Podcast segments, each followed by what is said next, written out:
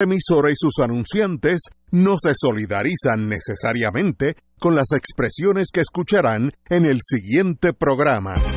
Son las 5 de la tarde, hora de escuchar Fuego Cruzado, el programa de más credibilidad en la radio puertorriqueña, en las voces de Ignacio Rivera, Néstor Duprey y sus panelistas invitados con su discusión política dinámica e incisiva de los acontecimientos más importantes del momento. Fuego Cruzado comienza ahora.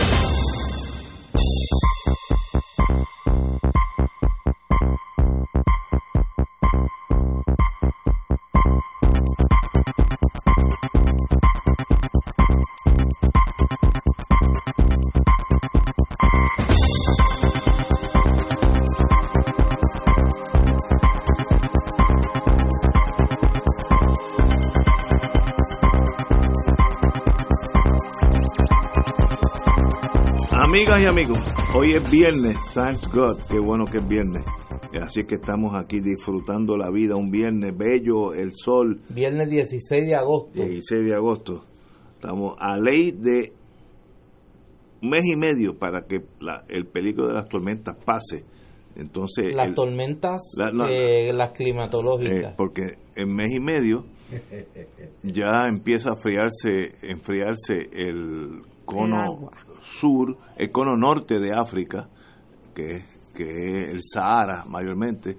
Y si se enfría el Sahara, pues nosotros pues nos quedamos aquí lo más tranquilos. Oye, pero el Pero polvo hasta de entonces, Sahara que tenemos encima Sí, está brutal. eso Sí, de- pero mi solidaridad con todas y todos los que padecen de condiciones respiratorias, Exacto. eh, eh, que estamos pasando las de Sí, me- literalmente, no, pero no estoy de acuerdo contigo. por eso, pero yo Pero ya mismo es cuestión de chuparse mes y medio más y al enfriarse pues hay menos, Ah, bueno. menos tranquilidad. Es cuestión de tiempo.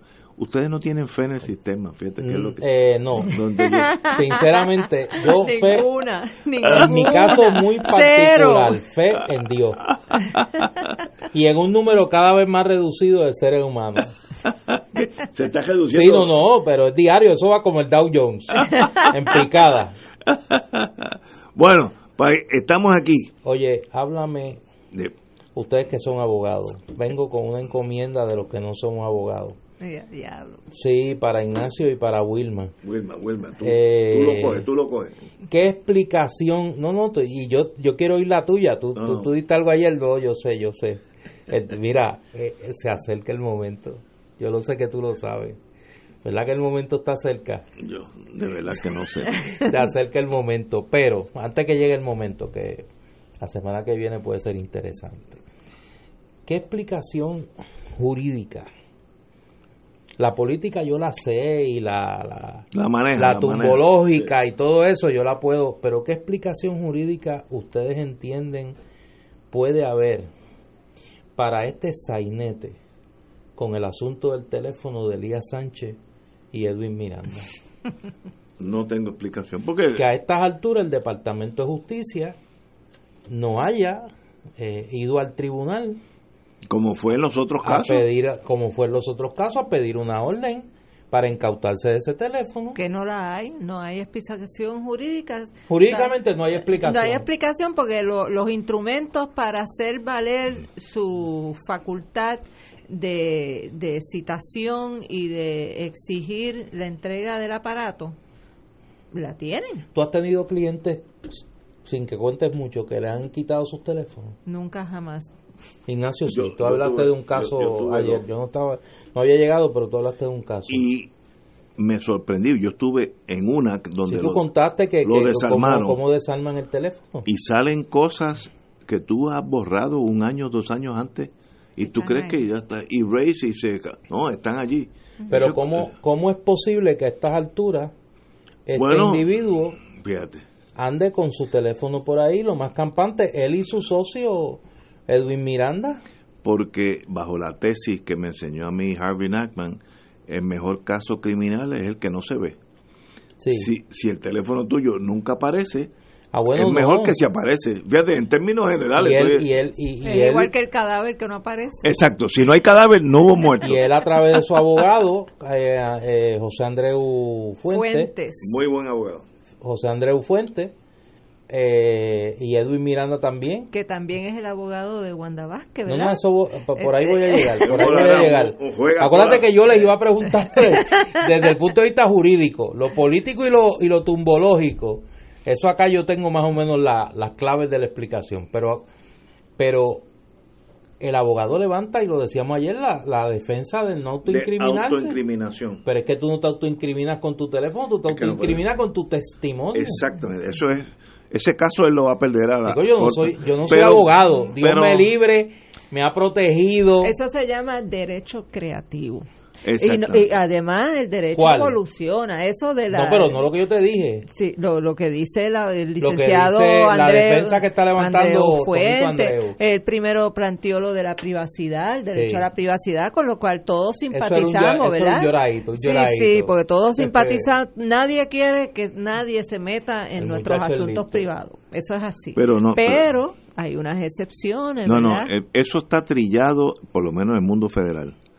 Si, el, si la Fiscalía Federal. en el mundo federal no existe el derecho a intimidad con rango Eh, constitucional exacto. como en Pero Puerto si el Rico. gobierno federal quiere una un, un, un cantito de pelo mío, porque sospechan de que hu- hubo una violación, un asesinato y un pelo mío eh, puede ser clave, me lo pueden pedir y yo no puedo decir, no, esto me incrimino, no, el pelo mío no me incrimina, Exacto. me incrimina lo que yo diga, pero el pelo mío es evidencia, igual que la sangre mía, un canto de uña, Pero, pero y me da Oye, tú no argumentarías si tú fueras el abogado de Miranda y yo, ¿cómo que se llama? si fuera yo, Elías Sánchez. si me piden a mí, Sánchez. aquí están los Yo teléfonos. diría, no, lo, lo que pasa es que lo que yo digo en el teléfono es como si yo lo dijera con la boca. Es una expresión mía y por lo tanto está protegida. Que un mensaje de texto no, pero lo, es el equivalente a una conversación. Ok, pero lo que están eh, buscando eso- los federales no es qué dijo, porque eso no va a estar guardado. Es que yo te llamé a ti hoy a las 5 y 7 minutos. Eso está grabado. No, el texto no está grabado. Es que yo te llamé. Que de ahí tú llamaste a eh, Iván Putin allá en Moscú. Eso está grabado. No la conversación. Eso no es incriminatorio. Eso es una realidad. Igual que si tú llamas por el teléfono ATT y hay un récord en ATT de, de- de que a, a quién tú llamaste. Así que eso es, eh, pero como dije, el mejor caso es el que no se ve.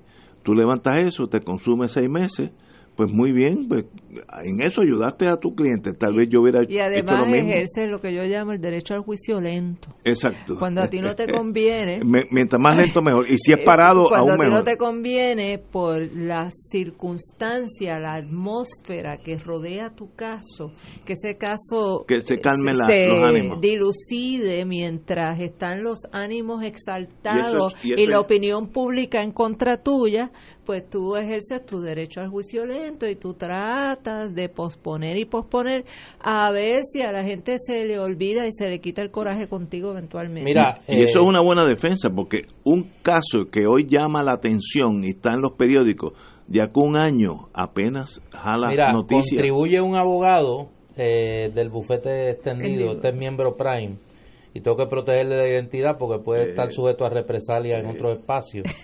Eh, dice que el texto es como un diario y que es perfectamente descubrible, Seguro, seguro. o una carta. Una carta. Eso no es in- autoincriminación. La carta es la carta. ¿Sabe? Es- Eh, ese es el estado de la jurisprudencia hasta el momento. sí, sí. Pero acuérdate que el derecho no es estático.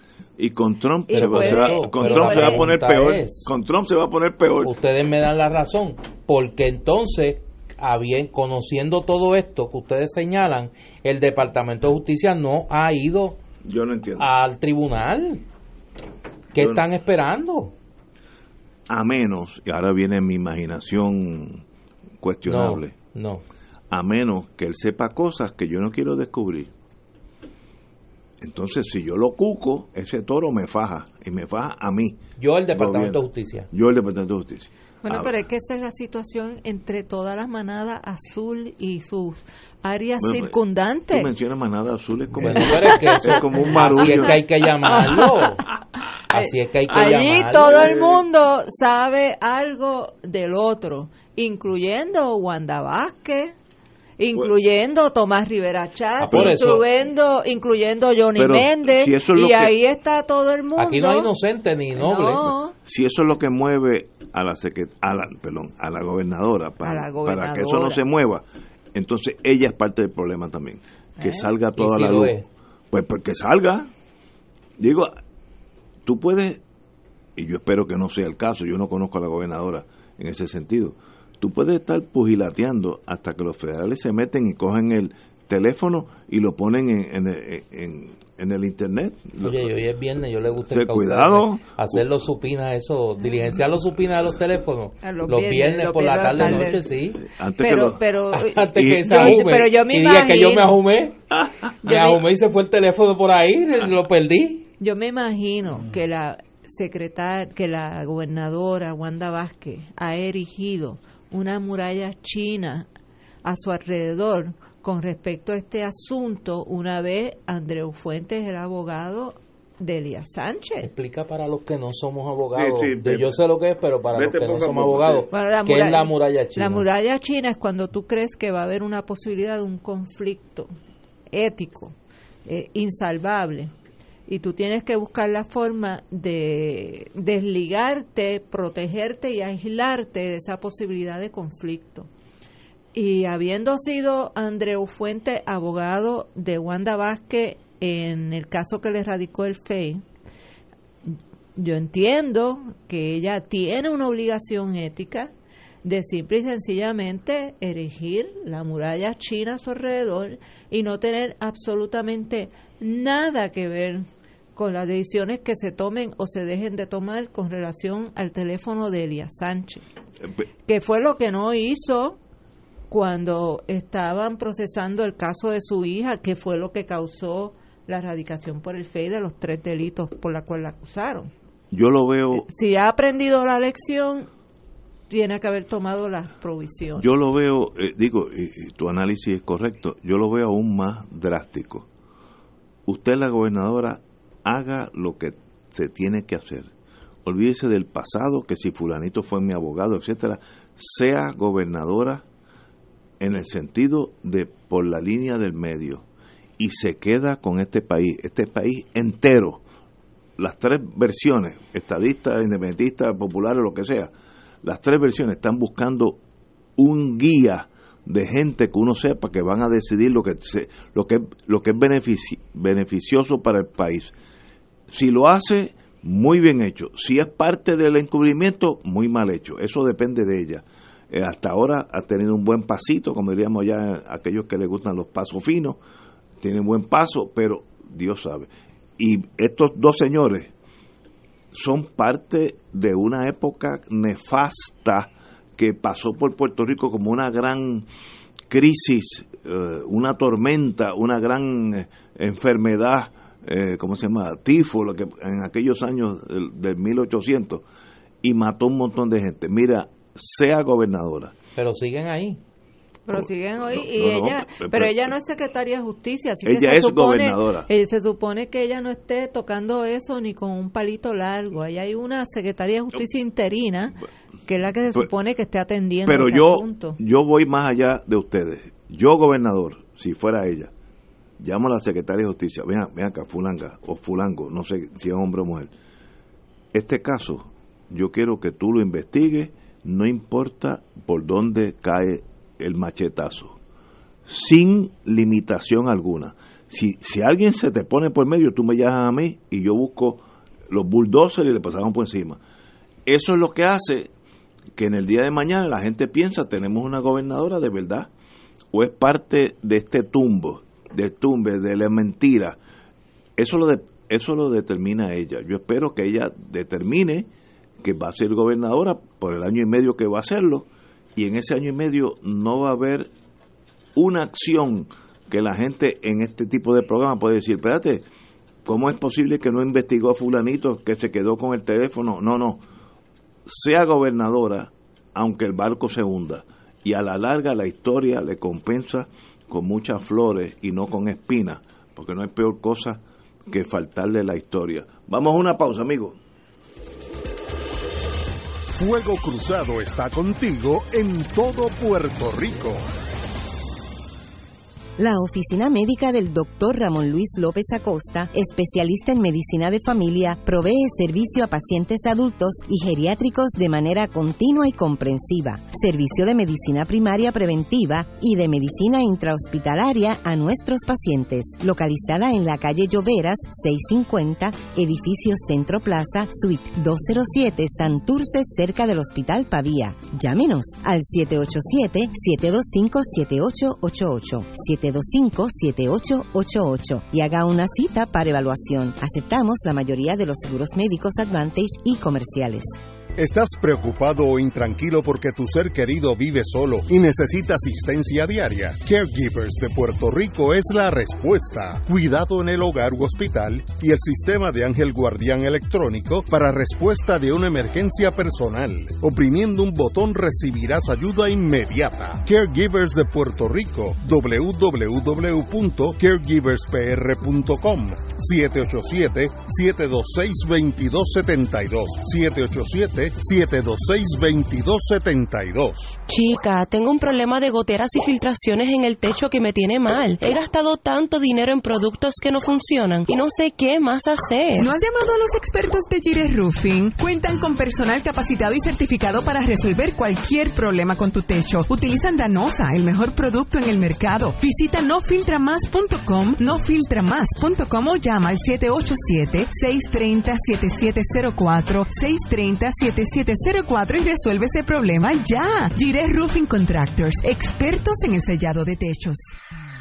Cada sábado de 9 a 11 de la mañana tendrás un encuentro con De Frente con la Verdad, donde se discuten asuntos que tocan de cerca la actualidad en todas sus perspectivas, las historias que afectan a tu diario vivir, estos y otros temas analizados desde el punto de vista evangélico. De Frente con la Verdad, todos los sábados de 9 a 11 de la mañana por Radio Paz 810. Y ahora continúa Fuego Cruzado.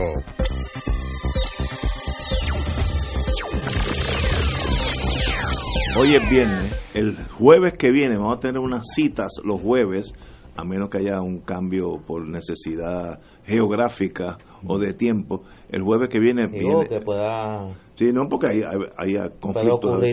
Si la semana que viene ocurriese algo. Ah, no, no, que no va a ocurrir nada. que, nada, no. que Yo no veo tuviese que nada. que tuviese que sí que ocupase demasiado tiempo No, no, pero- en la discusión pues habría que posponer Yo no veo nada en el horizonte. Pero si no pasa Sí. nada, Juan Zaragoza, mi querido amigo, ex secretario de Hacienda, candidato a la gobernación, estará aquí con nosotros el jueves, igual que hicimos con Roberto Prats, que de nuevo le doy muchas las gracias. Fue muy valiente decir, voy, voy para allá. Digo, yo lo intercepté aquí, en esta estación, y dijo, el jueves que viene, y vino con esa disposición de la juventud. En eso lo aprecio mucho. Mira. y, y el jueves que viene, Zaragoza. Y el otro jueves, si, si hay candidatos a la gobernación que están dispuestos a venir para acá, he llamado yo personalmente a dos de ellos, dos. Oye, y no quieren venir, yo no sé por qué, será por, será, no sé, si es Wilma, o Marilú Oh, el Provo yo. Marshall, Marilú, Marilú. Marilú. Yo estoy aquí nada más que los viernes, así que por Oye, no pero, pero ah, tú tienes una buena coartada, tú no estás aquí. Los viernes, oye me, pero, me- me escribe una persona Pero cercana todos los candidatos a la gobernación tienen espacio libre en, en Fuego Cruzado y los he llamado y no quieren venir. Juan Zaragoza lo llamé anoche y anoche me dijo voy para allá el jueves. Mira, Así que me muy bien escribe por una Juan. persona cercana a, a Juan, mi querido amigo Buena de persona. muchos años, eh, me dice que pues la única razón por la cual Juan no vendría aquí el, el jueves es si aparece el Joker. No, no, pero no. Y entonces nosotros tenemos que dedicar las dos horas a discutir las No. acciones del Joker. Yo dudo que pase nada. Tú Así que dudas. Juan, van- Pero fíjate, yo dudo. tú fuiste en menos de cinco minutos de yo no veo nada a yo dudo que pase Sí, algo. yo dudo que. Pero Oye, sí, déjame decir algo sobre ayer, porque me lo tengo que sacar del sistema. de la comparecencia ah, de, Roberto Prats, ayer aquí a Fuego Cruzado. Y voy a decir esto y pensé que no iba a tener que decirlo en algún momento. Eh, yo llevo en este programa desde el 2006 y vengo escuchando este programa desde que comenzó en 1996.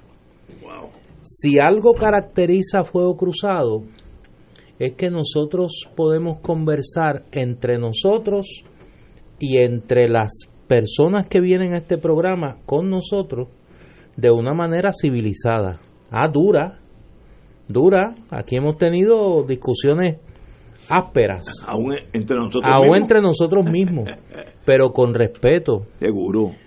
Yo creo que uno de los graves problemas que tiene el diálogo político en Puerto Rico es la vocación al linchamiento. Y yo tengo que decir con mucho pesar que en Puerto Rico se está creando un clima de intolerancia a la opinión distinta que lleva a algunas personas a pretender que cuando usted escucha o habla con una persona que no piensa como usted, la actitud tiene que ser el linchamiento. Eh, yo no tengo vocación de verdugo y el que le espere de mí, pues está esperando algo que no va a ocurrir. Yo soy muy duro en mis comentarios, pero siempre trato a la gente con respeto. Yo difiero de Roberto Prats y he diferido con él en la cara. En la cara, como él dijo ayer. Y yo creo que el esperar, primero que hay que, hay que acostumbrarse otra vez en Puerto Rico a escuchar a la gente que no piensa como uno. Mire, el diálogo se produce fundamentalmente entre los que pensamos distintos. Decía Isaac Rabin con mucha razón que la paz se hace con los enemigos. La paz no se hace con los amigos. Y yo creo que en Puerto Rico uno de los graves problemas que estamos teniendo en la conversación política es esa vocación a la intolerancia y esa tendencia al linchamiento del que piense distinto. Eh, aquí van a desfilar los candidatos a la gobernación del Partido Popular. De, de, todos los partidos. Yo creo que yo no tengo que justificarle a nadie mi actitud en cuanto al Partido Popular porque me fui del Partido Popular. Ya yo no soy popular. Milito en Victoria Ciudadana. Pero eso no quiere decir que cuando entre por aquí un dirigente del Partido Popular, yo lo primero que voy a hacer es insultarlo. Y Ignacio, que ya lo deben de conocer, no lo va a hacer tampoco. Eso no quiere decir que vamos a dar chiste con él y a comer croquetas con él aquí. No, vamos a hacer las preguntas como se hicieron ayer y como se han hecho siempre. Lo digo, yo sé por qué lo digo. Y lo digo porque me parece que hay que llamar la atención a ese fenómeno es una eh, tendencia preocupante en el diálogo público en Puerto Rico y que por lo menos yo y sé que todos los que nos sentamos en esta mesa en Fuego Cruzado no practicamos ni estamos dispuestos a practicar. Para la garata hay suficiente espacio en este país. Para la conversación seria, profunda, dura, dura, pero con respeto, hacen falta espacio y este programa siempre se ha caracterizado y se enorgullece de ser un espacio en esa dirección. Amén.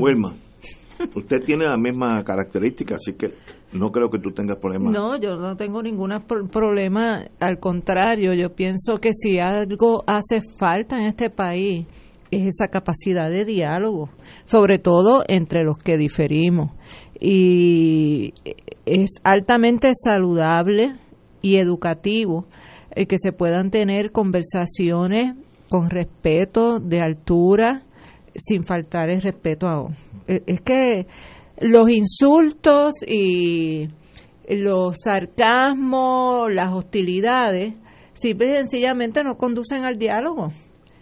Y nosotros tenemos que tratar, en la medida en que uno de alguna manera está haciendo un trabajo de comunicación, eh, como el que se pretende hacer desde Fuego Cruzado, que es comunicar ideas, es compartir ideas, es el, el, debate de ideas desde, por eso se llama fuego cruzado, porque sabemos que, que aquí, inclusive entre los tres panelistas, a veces la cosa se pone peliaguda y dura.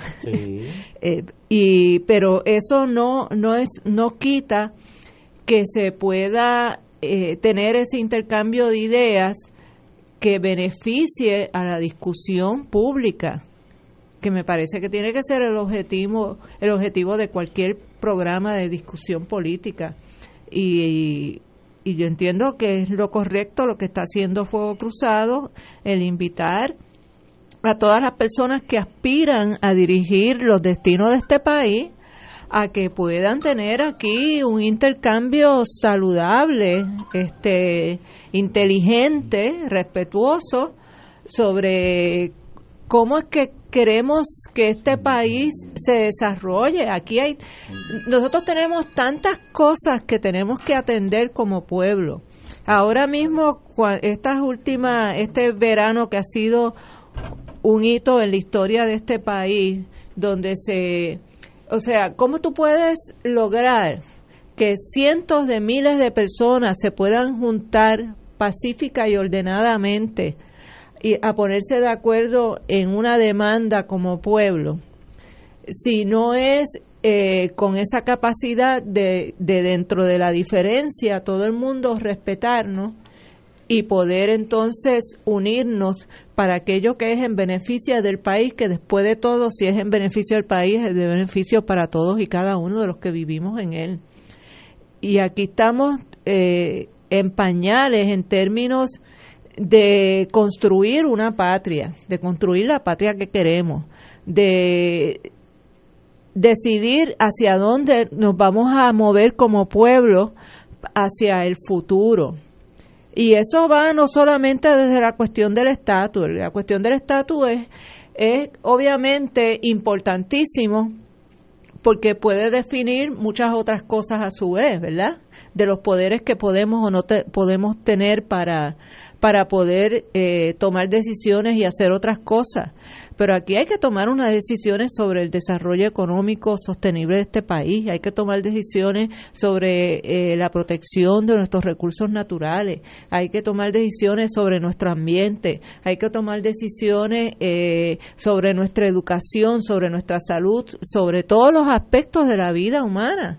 Eh, y, y no podemos tomarlas conjuntamente como pueblo, sino podemos dialogar y enfrentar ideas.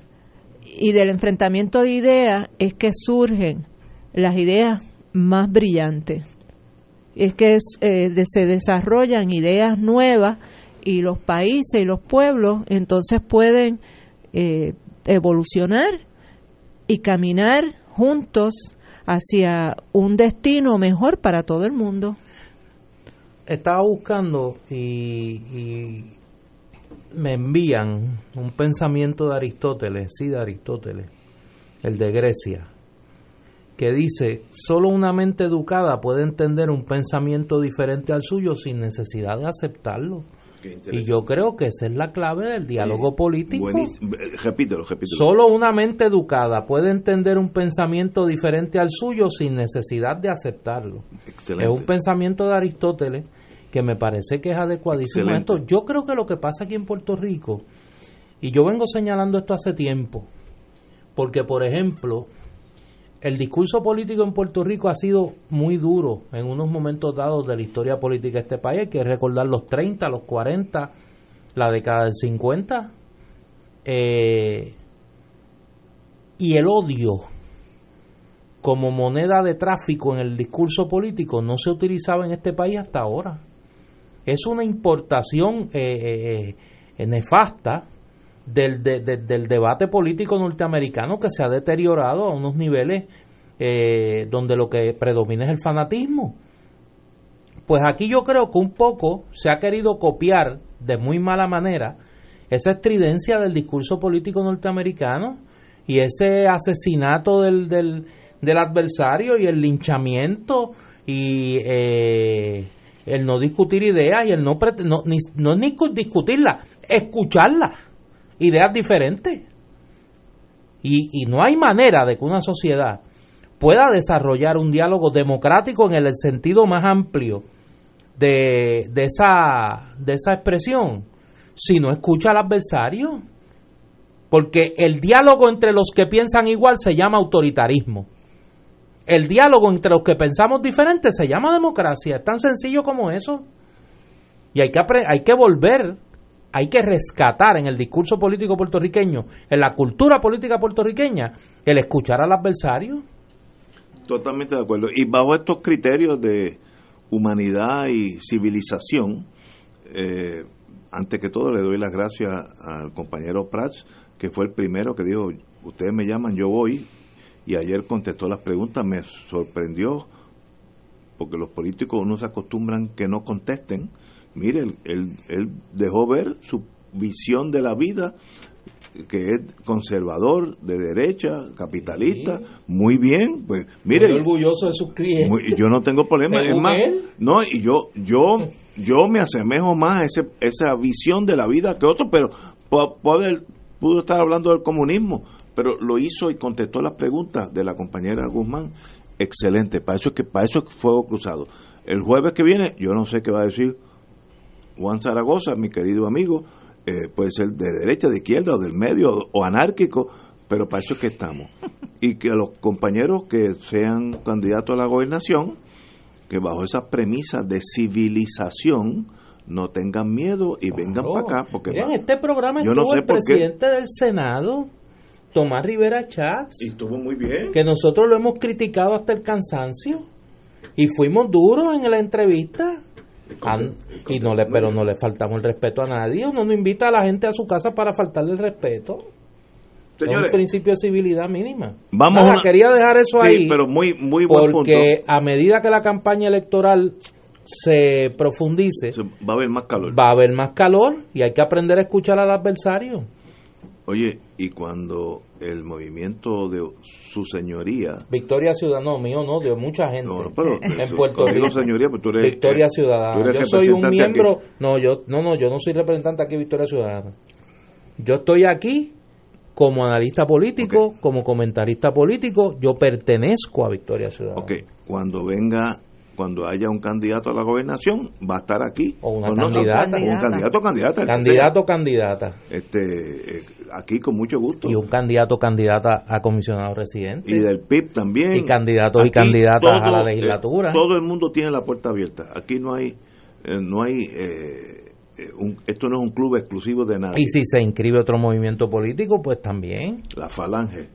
Y si hay otro, eh, por ahí están los del PER. Por ahí están los del PER, los de Alianza Estadista. Por ahí vamos. Oye, que por cierto, no, ahora que tú lo dices, tú lo dices a chiste. Yo he tratado de comunicarme con el licenciado Alfredo Casio, que es el organizador de Alianza Estadista.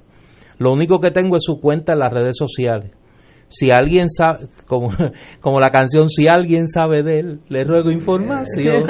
Así que si alguien tiene la forma de comunicarme con el licenciado Alfredo Casio, lo queremos invitar aquí a Fuego Cruzado. Vamos a una pausa y regresamos with Crossfire. Fuego Cruzado está contigo en todo Puerto Rico.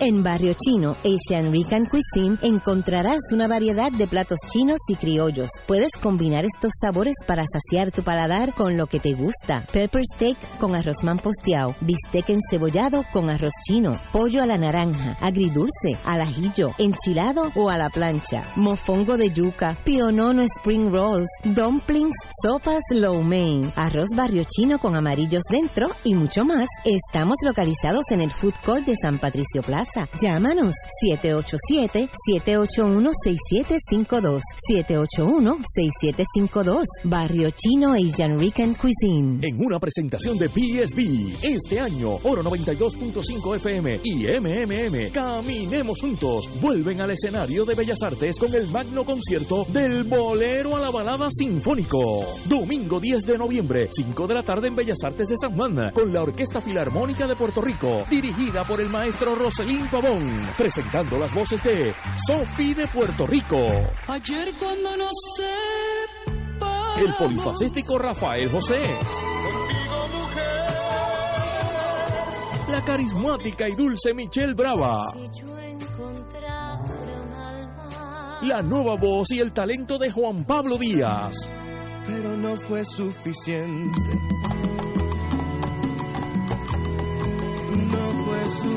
Y como invitado especial, Glenn Monroy.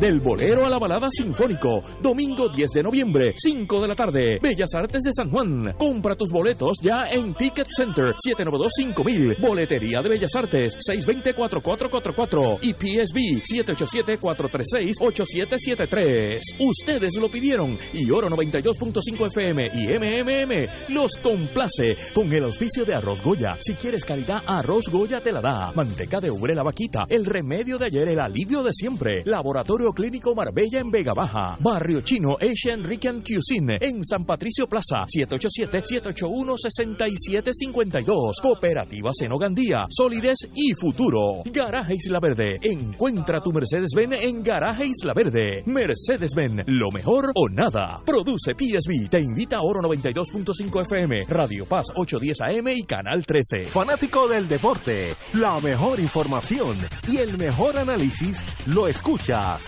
los sábados a las 2 de la tarde por Impacto Deportivo con Javier Sabat y el más completo elenco en deportes por Radio Paz 810 AM y en las redes sociales Facebook Impacto Deportivo Radio PR Twitter e Instagram Impacto underscore Deport juntos impactando el deporte nacional. La diabetes puede impactar a un familiar, a un amigo o tal vez a ti mismo. Ganemos la batalla. Aprende cómo en Expo Diabetes, miércoles 21 y jueves 22 de agosto en el Coliseo Roberto Clemente en San Juan desde las 8 de la mañana. Disfruta con tu familia de clínicas de salud, educación, ejercicios, exhibidores y mucho más. Entrada libre de costo. Información 787-729-2210. Te invita la Asociación Puertorriqueña de Diabetes.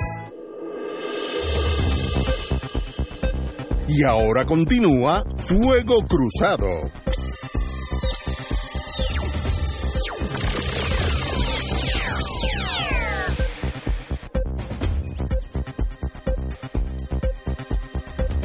Back in the US of A, compañero. Hablábamos antes de, de este segmento anterior sobre el tema de la gobernadora Wanda Vázquez y la actitud que ha asumido su gobierno, ya yo creo que se puede llamar así, eh, ante el caso de Elías Sánchez y su negativa a entregar su teléfono, como le fue requerido por el Departamento de Justicia. Hoy hay una noticia que parecería que no tiene que ver, pero me parece que tiene mucho que ver y que apunta al problema que hablábamos ayer de la actitud de eh, la administración de Wanda Vázquez y la expectativa de la ciudadanía sobre un salto cualitativo en la transparencia, en la honestidad del gobierno. Hoy el principal oficial financiero del gobierno, Omar Marrero, hizo unas expresiones sobre cómo se había afectado la credibilidad del gobierno de Puerto Rico en los Estados Unidos a raíz de los escándalos del chat del Telegram, de las acusaciones eh, contra funcionarios de la administración Roselló Nevares, e hizo una expresión que la voy a decir. Esto nos complica el panorama y macula el trabajo que han hecho funcionarios públicos a todos niveles. Gracias a Dios ya no los tenemos en la administración porque le fallaron al pueblo de Puerto Rico. Pero entonces cuando le preguntan por Ricardo Gerandi, que es el director de la Compañía de Comercio y Exportación, y le preguntan por Anthony Maceira, pasado secretario de la Gobernación, y a un director ejecutivo de la Autoridad de Puertos, ambos participantes del chat de Telegram, y que continúan en sus puestos en el gobierno de Puerto Rico, cito al nuevo día. El funcionario cambió de tono e indicó que ellos han hecho un trabajo encomiable y sostuvo que ya es hora de empezar a pasar la página y enfocarse en las cosas positivas que están haciendo. Y añaden esta cita de Marrero. Ese tema está en el pasado. Estoy enfocado en hacer mi trabajo. Ese capítulo triste dejémoslo atrás. Celebremos la parte positiva. Los buenos somos más y queda mucho trabajo que hacer y poco tiempo. ¿En qué quedamos? Encomiable el trabajo de la autoridad de puerto. O sea, Ahí está. eh, Vieques y Culebra se ha hecho un trabajo encomiable con las islas municipios en términos de la transportación de la gente a esas islas. ¿Cómo se atreve a decir una cosa así? Cuando todo el pueblo de Puerto Rico y áreas adyacentes sabe que lo que ha habido es un desastre, desastre total y absoluto en esa agencia de autoridad de puerto. ¿Cómo se atreven a decir que el trabajo que han hecho esas personas pueda tener algún mérito, pueda tener alguna confianza del pueblo, pueda recibir algún tipo de espaldarazo de nadie después de ser eh, participantes activos del chat de la manada azul, después de haber hecho unos desastres como jefes de agencia. Sí, y bueno, y es que ni siquiera han hecho nada, porque en la autoridad de puerto no se ha hecho nada para resolver el problema eh, de transporte que, está, que padecen todos los días los residentes de Vieques y Culebra. O sea, eh, es verdaderamente vergonzoso que Marrero se atreva a hacer esas expresiones y lo único que me que se me puede ocurrir es que Marrero tiene que salir al igual que Maceira y Gerandi, porque obviamente si él se atreve a decir que estas personas merecen la confianza del pueblo de Puerto Rico por su labor en las respectivas agencias, este hombre es parte del problema y debe eh, pedírsele la renuncia lo más pronto posible. Yo sé que la gobernadora lo que lleva son 10 días de gobernadora, que tampoco se le puede pedir que haya resuelto todos los problemas de Puerto Rico en 10 días, Imposible. pero hay unas cosas que son básicas y hay unas cosas con las cuales el pueblo ya está empezando a perder la paciencia. Y una de ellas es el sentido de impunidad que sigue reinando en el gobierno de Puerto Rico. La gente espera acciones afirmativas y prontas para terminar de sanear, si es que es posible sanear, la administración del gobierno de Puerto Rico. Y tal vez los primeros 10 días no hubo tiempo para hacerlo, pero no se debe esperar mucho más, porque esta gente sigue manejando información, siguen dando contratos, siguen haciendo de las suyas y no se les puede permitir un día más a estas personas eh, al frente de agencias ni en ninguna posición relacionada con el gobierno de Puerto Rico. Simple y sencillamente deberían estar excluidos de absolutamente todo lo que tenga que ver con el servicio público de este país y el patrimonio de este país. Y se le está haciendo tarde a la gobernadora si no toma acción eh, proactiva para asegurarle al pueblo de Puerto Rico, al igual que con lo que está pasando con, todos los otros participantes del chat, y qué es lo que están esperando, que sean los federales los que nuevamente intervengan para tomar acción en cuanto a todos los delitos que se han podido identificar que podrían estar eh, representados en las expresiones de ese chat. Eso es lo que están esperando, que sean los federales. ¿Para qué existe un Departamento de Justicia de Puerto Rico? ¿Para qué existe un FEI? ¿Para qué existe una oficina de ética gubernamental? ¿Para qué existe la- el- eso que crearon de la oficina del inspector general? Todavía yo no he oído una palabra. Yo no sé. Ni un- es que no se sabe ni si existe. Es más, yo no sé si existe esa cosa. Crearon una oficina con un director y nadie sabe qué están haciendo. Y llevan desde el 2017 ahí eh, ga- gastando un presupuesto. Y vamos a seguir patinando en estos lodos.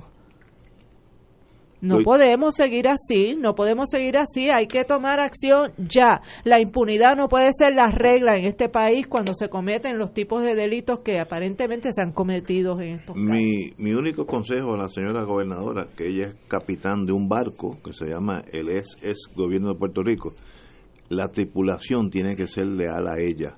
No puede dejar el virus mortal, mortífero, de Roselló en, varias agencias, porque esa gente tiene otra agenda, mayormente hacer dinero, el tumbe, eh, corrupción, como ese fue el imprimatur de Roselló. Por tanto, usted tiene que erradicar esa huella, esa enfermedad y empezar con su equipo.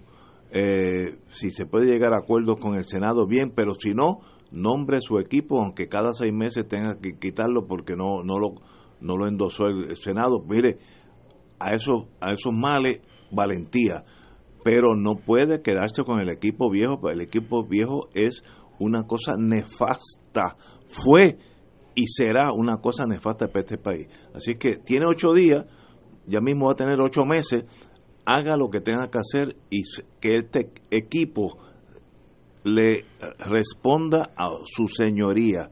Que usted sepa que cuando llama a Chubito, esa, esa persona que le, que le contesta tiene toda su lealtad. Si no, mire, usted va a, ser parte del problema de la larga. O a menos, como explicaba yo hace unos días, poniendo el ejemplo de la República Dominicana y Joaquín Balaguer, luego de la caída de, de Trujillo, estemos ante un Rosellato sin Roselló. Sí, sí.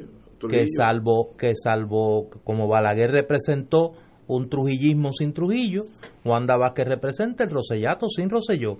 La misma gente, la misma corrupción, los mismos operativos de publicidad, y sencillamente aquí no pasa nada. Y si ponen la sombrillita, pues... Bueno, si ya, ya, puso la sombrilla. Eso fue fatal. Digo, ya a nadie se le puede escapar. Fatal. Que el abogado de Elías Sánchez es el mismo abogado de Wanda Vázquez. Sí, pero ella ahora es gobernadora. Bueno, por eso, pero tampoco podemos ser como tiene que hacerla. Tampoco podemos ser más inocentes que el resto de los mortales. estoy de acuerdo. Y yo tomo excepción de un comentario que hace Wilma. Wanda Vázquez lleva 10 días de gobernadora, pero lleva dos años y siete meses en el gobierno de Puerto Rico. Y de secretaria de justicia. Y lleva de dos años siete meses de secretaria de justicia. Y ella conoce lo que estaba pasando en las interioridades del gobierno de Roselló y ella tuvo la oportunidad de actuar sobre la gran mayoría, si no todos los casos de corrupción que hoy se están investigando a nivel del gobierno federal y no, no hizo nada. O sea, Wanda Vázquez no es una ciudadana que viene del mundo privado ahora a empaparse de lo que está ocurriendo en el gobierno de Puerto Rico. La excusa de la falta de tiempo no la tiene. Lo que podría tener, y es algo que nosotros no sabemos, es que arreglos aquí se llegaron con Ricardo Rosselló. Ay, Dios. Y eso es una pregunta que hemos dejado en el tintero cuando se fue el golpista de Pierluisi. Y yo creo que hay que seguirla haciendo. ¿Qué arreglos se llegaron con Ricardo Rosselló para su renuncia? ¿Por qué Ricardo Rosselló sigue en las redes sociales masificando los mensajes de este gobierno como si fuera el suyo? ¿O el que es el suyo? Sin él dando la cara?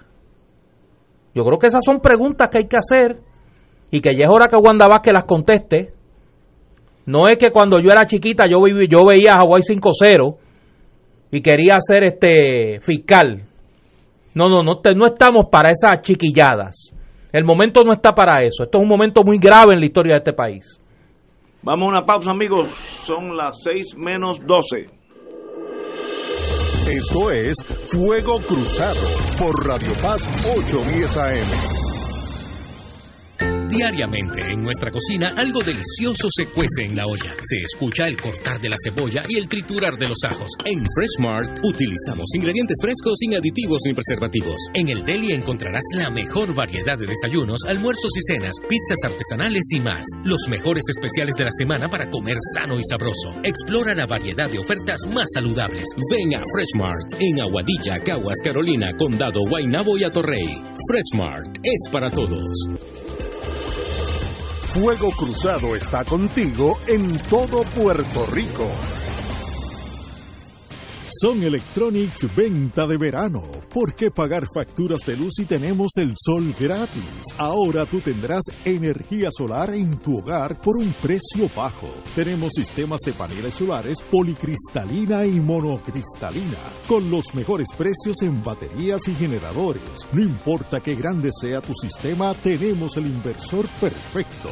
También tenemos electrodomésticos DC y de bajo consumo. Visítanos en nuestra página web songelec.com o llámanos al 786-565-9359. 786-565-9359. Presupuesto sin compromiso gratis. Tenemos almacenes en Miami y Puerto Rico. Son Electronics con los precios más bajos en el mundo, con más de 45 años en el negocio de la energía solar. La tecnología avanzada al cuidado de su salud tiene un nombre. Advanced Imaging Interventional Center. Siempre con innovadores servicios en radiología diagnóstica y un personal certificado brindándole confiabilidad con resultados más certeros en todas sus pruebas. Ofrecemos MRI, tomografía computadorizada, angiografía digital, neuroradiología, sonografía y ahora con nuestro nuevo servicio avanzado de PET-CT para pruebas de alta eficiencia. Advanced Imaging, edificio Arturo Cadilla, Centro Médico San Pablo Bayamón, 269-2442. Y ahora continúa Fuego Cruzado.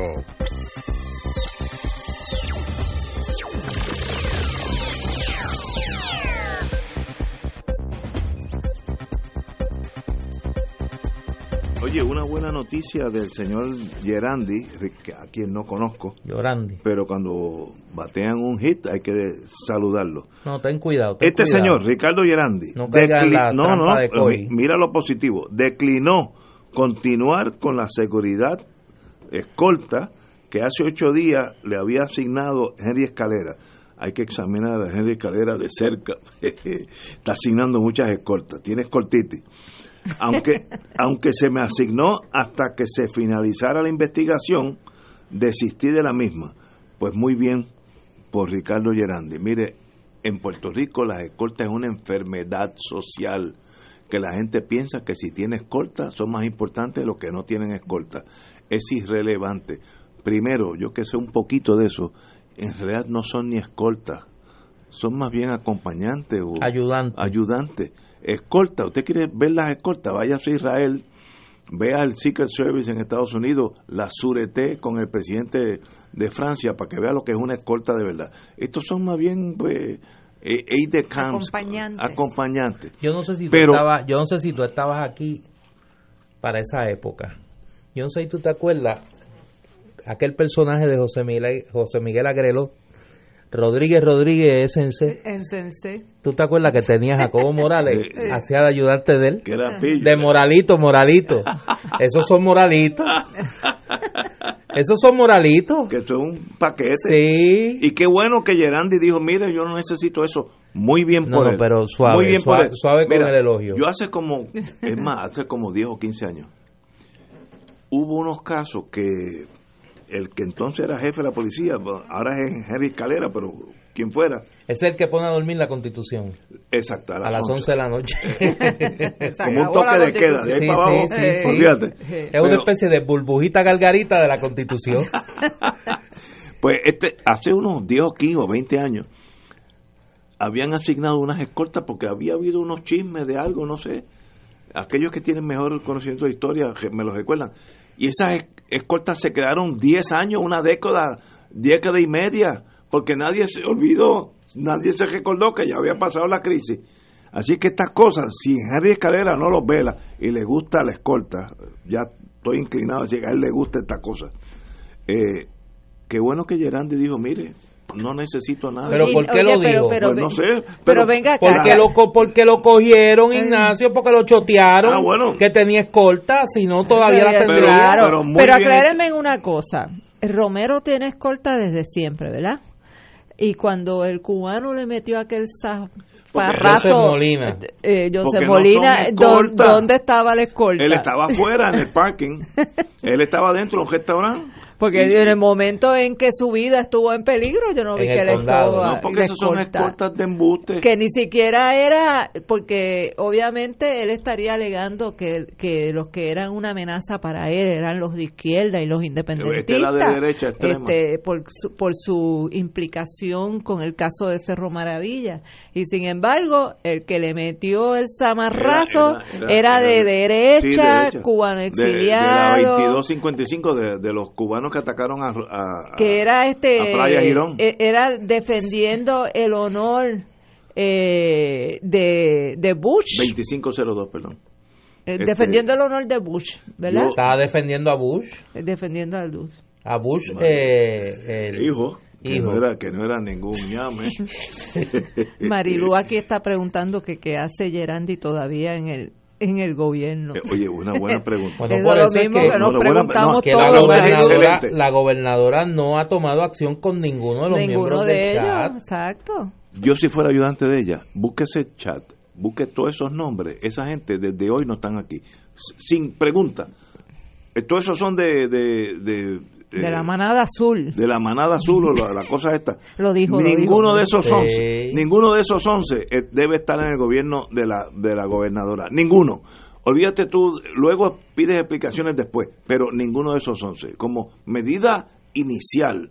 Y hay dos o tres que se colaron, que, que también hay que velarlo, porque tienen malas mañas. Pero para eso es que usted está ahí, gobernadora, no está para fotografiarse, no está para salir con los carros, con las bombillitas. que es la misma operación de COI, aquí reunida con fulano, y ahora recibo a Mengano, y Eh, más tarde almuerzo con Perencejo y por la tarde ceno con fulanito. Y eso no hace nada. Hace unos días un amigo que tiene esa capacidad de analizar las cosas bien, me dijo, mira, a mí no me preocupa las malas palabras, lo homofóbicos que fueron estos 11 cretinos, eh, las cosas que dijeron de las mujeres, de, otros amigos que eran eh, con una, una obsesión con el sexo, etcétera.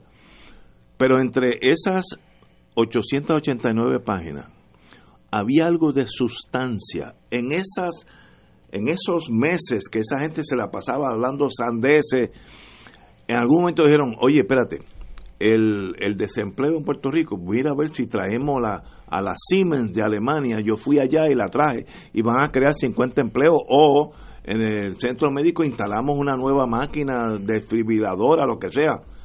Eran sandeces por meses. Ese es el, olvídate las palabras, este amigo, esto, esta idea no fue mía, es de un amigo mío.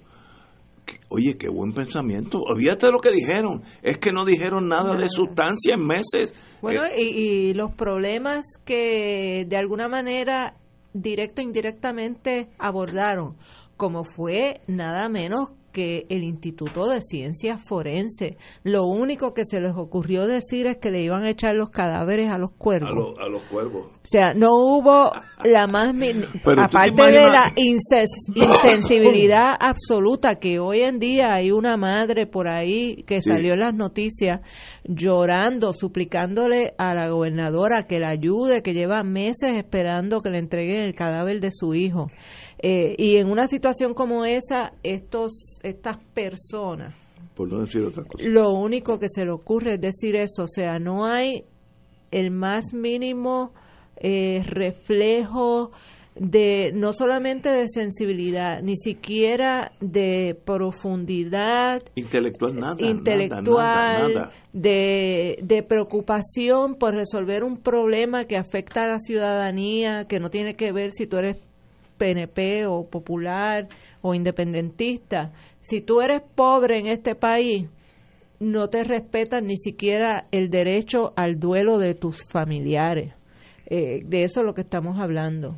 No te merecen ni siquiera ese, ese pequeño espacio de dignidad, de, de perder un ser humano, de perder un ser querido y que una agencia como el Instituto de Ciencias Forenses pueda atender la situación y dejarte eh, pasar por ese proceso de duelo, de ese dolor tan terrible que es perder un ser querido.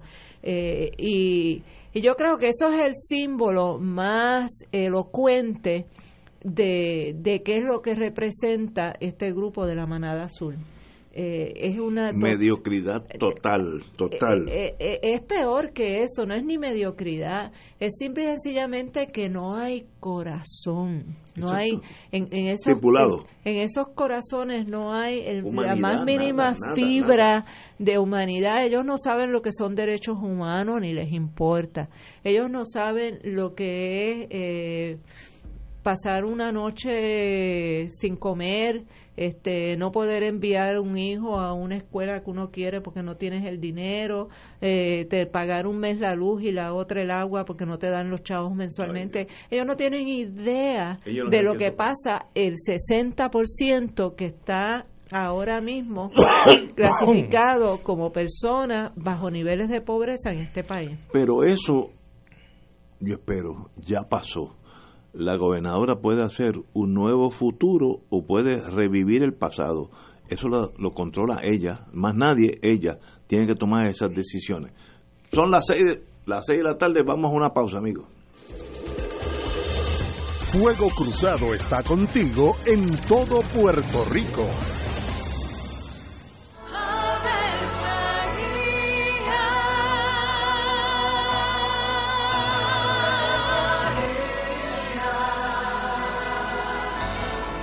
El ángel del Señor anunció a María. Y ella concibió por obra del Espíritu Santo. Dios te salve María, llena eres de gracia, el Señor es contigo. Bendita tú eres entre todas las mujeres, y bendito es el fruto de tu vientre Jesús. Santa María, Madre de Dios, ruega por nosotros pecadores, ahora y en la hora de nuestra muerte. Amén. He aquí la esclava del Señor. Hágase mí según tu palabra. Dios te salve María, llena eres de gracia, el Señor es contigo. Bendita tú eres entre todas las mujeres y bendito es el fruto de tu vientre Jesús. Santa María, Madre de Dios, ruega por nosotros pecadores, ahora y en la hora de nuestra muerte. Amén. Y el Verbo se hizo carne. Y habitó entre nosotros. Dios te salve María, llena eres de gracia, el Señor es contigo. Bendita tú eres entre todas las mujeres, y bendito es el fruto de tu vientre Jesús. Santa María, Madre de Dios, ruega por nosotros Ruega por nosotros, Santa Madre de Dios. Para que seamos dignos de alcanzar las promesas de nuestro Señor Jesucristo. Oremos. Derrama, Señor, tu gracia sobre nosotros, que por el anuncio del ángel hemos conocido la encarnación de tu Hijo, para que lleguemos por su pasión y su cruz a la gloria de la resurrección, por Jesucristo nuestro Señor. Amén. Gloria al Padre, al Hijo y al Espíritu Santo. Como era en un principio, ahora y siempre, por los siglos de los siglos. Amén.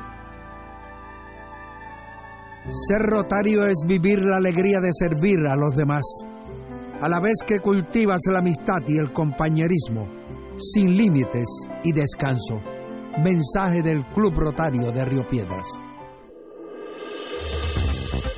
Aquí la llama se enciende cada tarde a las 5 porque escuchas Radio Paz 810 AM, WKBM San Juan y retransmite en diferido WOROFM Corozal San Juan, la Casa de Fuego Cruzado, el programa de más credibilidad en la radio puertorriqueña.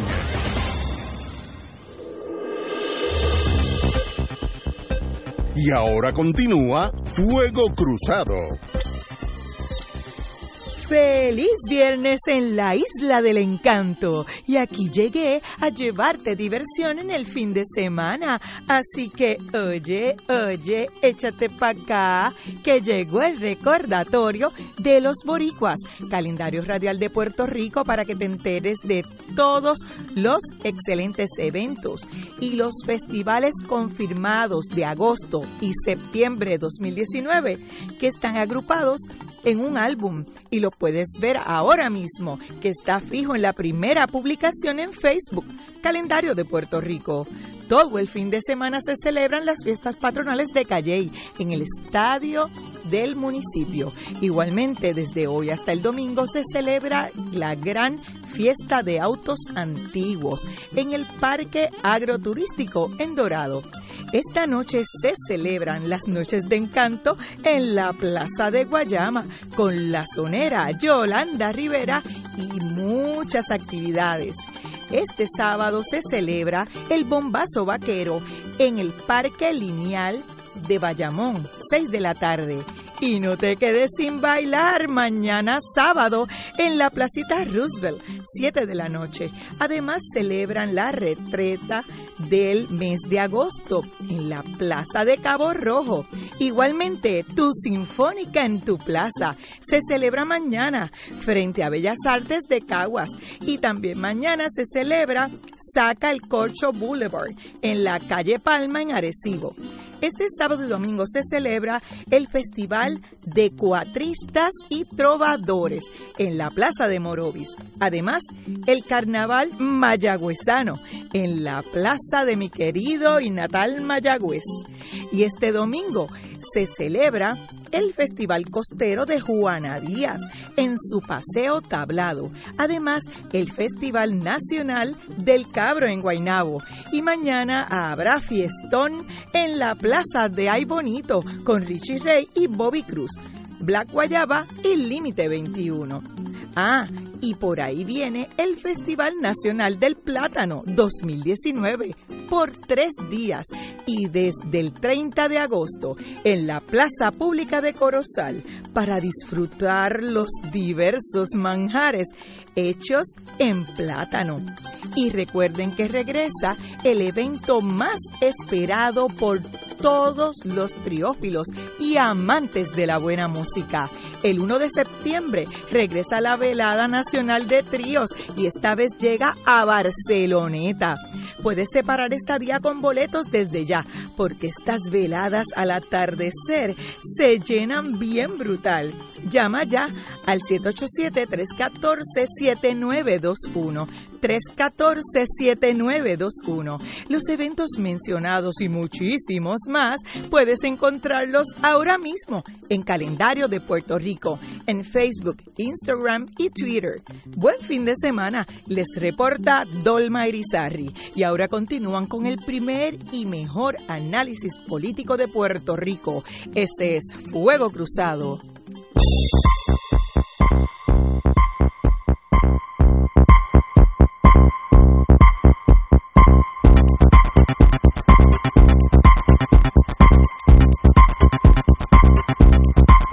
Back in the US of A. Estamos recibiendo buenas noticias. en este dímelo. país, en este país no hay paz ni los viernes por la tarde.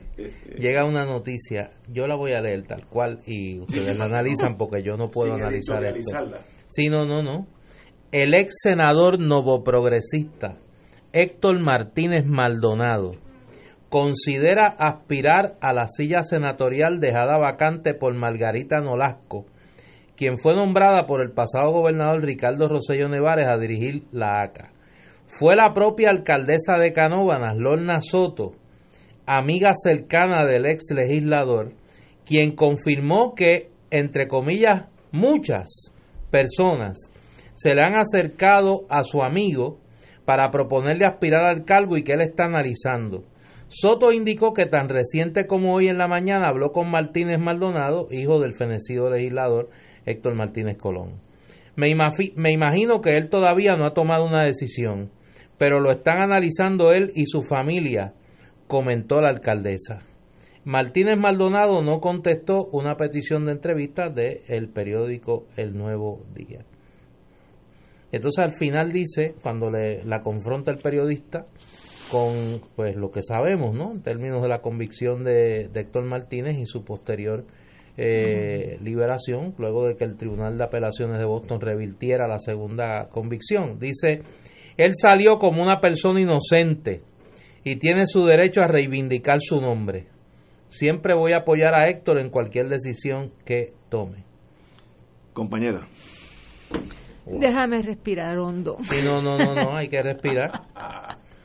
hay que coger, hay que coger aire, porque es que es que no podemos entender cómo es que seguimos tropezando con la misma piedra todo el tiempo. Yo puedo entender que sí, que Héctor Martínez pasó por un proceso y que finalmente prevaleció en el proceso y se desestimaron los cargos en su contra. Lo que pasa es que el estándar de prueba de un caso criminal es uno. Y el estándar de prueba de un caso, digamos, sobre infracciones de ética eh, es otro. Y el estándar de, de qué es lo que se debe considerar para la confianza que debe depositar un pueblo en una persona que lo represente son estándares totalmente distintos. Y ciertamente Héctor Martínez pues salió, salió absuelto desde el punto de vista criminal, pero los cuestionamientos sobre sus actuaciones mientras fue senador, eh, las posibles ventas de influencia, de abuso de poder, de aprovechamiento ilícito de su posición eh, y sus acompañamientos, ¿verdad? Porque no podemos olvidar los personajes que los rodeaban como el Coquito era que se llamaba el un narcotraficante conocido este pues volvemos a esa famosa frase de que no basta con ser virtuoso, sino que también hay que aparentarlo. ¿verdad? No basta con aparentarlo, sino hay que serlo. Y en el caso de Héctor Martínez, eh, siempre va a haber esa interrogante y esa nube. Eh, yo no sé en qué quedaron los casos de ética gubernamental, como muchas otras cosas que pasan con la Oficina de Ética Gubernamental que no se, se conoce dónde terminan, dónde comienzan ni dónde terminan. Eh, pero es que no hay en Puerto Rico otras personas capacitadas para ejercer funciones de legislador, de representante del pueblo, especialmente dentro del Partido Nuevo Progresista, que no tienen a más nadie que pueda eh, acceder a un asiento en la legislatura que no venga acompañado de esa nube gris en su cabeza. Eh, es que quieren seguir exponiendo al pueblo a tener que estar eh, dependiendo de personas que le han fallado en su confianza al pueblo es que no hay ningún sentido de introspección, eh, de cuestionamiento, de reflexión y muchísimo menos, menos de rehabilitación dentro de ese partido. O sea, el, el, sentido de impunidad hay que seguirlo restregándoselo a la gente, hay que seguir este utilizando gente como Jorge de Castrofont de analista político. Eh, hay que seguir haciendo programas de radio con personas eh, ex convictas que le han fallado a la confianza de este país. No estoy hablando de, de convictos por crímenes comunes, estoy hablando de convictos por crímenes contra el pueblo de Puerto Rico. Y pues me parece absurdo que lo que se esté hablando para sustituir a Margarita Nolasco sea un Héctor Martínez. Eso es lo que tiene el Partido Nuevo Progresista. Eso es lo que los pueden ofrecer al pueblo de Puerto Rico. Pues vamos a tomar nota. Eso es lo que tienen. No tienen más nada. Yo, lo que lo que a mí me resulta antes que, que hable Ignacio, a mí lo que me resulta increíble es cómo en el mundo del PNP lo que ha ocurrido en Puerto Rico en el último mes no se registra. O sea, como que no hay una conciencia en el liderato del PNP del estado de situación eh, política del país. Y anímico. Porque solo, solo en una mentalidad dramáticamente enajenada se puede concebir que una persona como Héctor Martínez que independientemente del juicio que lo lleva a salir de la cárcel por un tecnicismo, no porque haya sido declarado inocente, por un tecnicismo, eh, puede en este clima eh, reincorporarse al Senado de Puerto Rico. O sea, es que, es que demuestra una incapacidad de entender lo que está ocurriendo en el país que asusta. O sea, o porque el otro sería pensar que hay un nivel tal de desprecio a la opinión pública que no les importa. O sea, sencillamente no les importa. Y yo no sé cuál de las dos es más grave, si la locura que implica el no entender lo que está pasando o aún entendiéndolo, no importarle. Antes de la pausa, yo en este caso discrepo de ambos de los compañeros. Eh, como soy abogado, me, me rijo técnicamente lo que sucedió. Fue dos veces al bate, lo acusaron dos veces, las dos veces salió inocente eh, por planteamientos de derecho, etcétera, pero a los efectos prácticos, legales, tiene el mismo récord limpio que tenemos nosotros aquí. Por tanto, él tiene derecho a empezar una vida nueva. Si el, si el Partido Nuevo lo elige para esa posición, pues un problema del Partido Nuevo, pero, pero yo no tengo problema alguno que él continúe eh, y si el pueblo lo elige gobernador un día, porque pues es el gobernador. Ahora, eh, es una decisión dentro del partido. Es bueno para el partido, es malo para el partido, una decisión muy muy personal y cual yo no, no voy a entrar en eso ahora. Ahora, jurídicamente lo acusaron dos veces de con, ¿cómo se llama aquel senador? El senador Bravo. Eh, no, Bravo es del, de la compañía de de, seguridad, pero era el, ¿cómo se llamó? El, portavoz del PNP. Eh, Carmelo Río. No, no. Jorge de Castro. Jorge, de Castro, de, de, una fiestecita esa que hacen los muchachos y el mundo corporativo para sacar rato. Fueron a ver una pelea en, en Las Vegas y se consideró que eso pues era soborno. Luego hubo un caso como un año después o dos años después del gobernador de Virginia que el Supremo dijo, mire, a menos que usted pueda probar que a cambio de ese viaje, en el caso de Martínez, él influyó en, la, en, el Senado para pasar una ley, pues mire, no hay delito. El, el caso del el gobernador de Virginia votaba la bola, un contratista le había, eh, no alquilado, le había prestado un Ferrari y él usaba el avión de, de la compañía de construcción para ir para arriba y para abajo. Pero no se probó que a cambio de eso él fue favorecido en contratos en el Estado. Yo creo que un caso extremo comparado con el de Martínez y el gobernador de Virginia, pues no, no le pasó nada. Así que esas son rules of the road.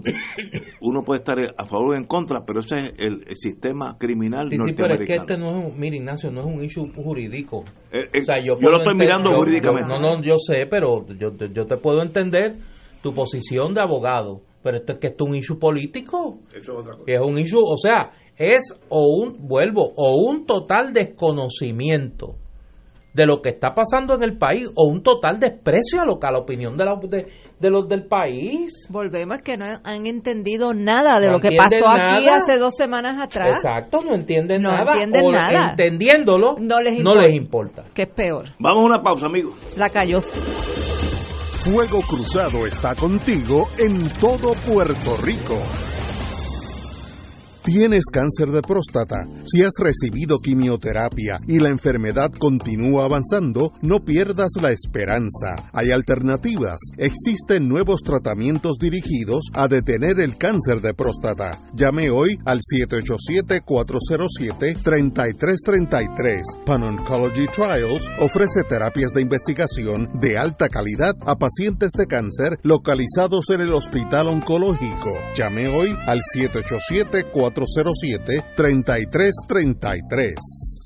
La oficina médica del Dr. Ramón Luis López Acosta, especialista en medicina de familia, provee servicio a pacientes adultos y geriátricos de manera continua y comprensiva, servicio de medicina primaria preventiva y de medicina intrahospitalaria a nuestros pacientes, localizada en la calle Lloveras 650, edificio Centro Plaza, suite 207, Santurce, cerca del Hospital Pavía. Llámenos al 787 725 7888 725-7888 y haga una cita para evaluación. Aceptamos la mayoría de los seguros médicos Advantage y comerciales. Fuego Cruzado, con los maestros de la discusión política inteligente y acertada, te acompañan ahora cada noche en Oro 92.5 FM. Infórmate de los temas de importancia del país, escuchando al equipo que establece cátedra todos los días sobre el acontecer político en Puerto Rico. Escucha la retransmisión de Fuego Cruzado con Ignacio Rivera, Néstor Duprey y sus panelistas invitados con su discusión política dinámica e incisiva, encendiendo el debate con sus diferentes puntos de vista. La clase comienza a las 10 de la noche en retransmisión diferida de lunes a viernes por Oro 92.5 FM. Chica, tengo un problema de goteras y filtraciones en el techo que me tiene mal. He gastado tanto dinero en productos que no funcionan y no sé qué más hacer. ¿No has llamado a los expertos de Gire Roofing? Cuentan con personal capacitado y certificado para resolver cualquier problema con tu techo. Utilizan Danosa, el mejor producto en el mercado. Visita nofiltramas.com, nofiltramas.com o llama al 787-630-7704, 630-7704 y resuelve ese problema ya. Roofing Contractors, expertos en el sellado de techos.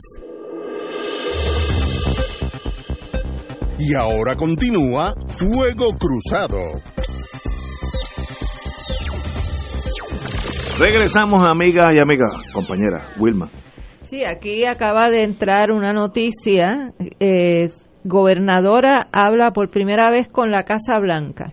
La gobernadora Wanda Vázquez Garcet, junto a la directora ejecutiva de PRAFA, eh, Jennifer Storipan, y el secretario de Política Pública, Felipe Amesa, sostuvieron una comunicación con Doug Hushler, asesor del presidente Donald Trump y director de la Oficina de Asuntos Intergubernamentales de la Casa Blanca. Durante el intercambio de la comunicación, la mandataria afirmó que una de sus metas principales es restablecer la credibilidad y transparencia en los procesos que se dan entre el gobierno de Puerto Rico y el gobierno de Estados Unidos. En el proceso de restablecer la credibilidad, es de suma importancia abrir canales de comunicación y reafirmar el compromiso de esta administración con Puerto Rico para que se logre esta esa meta.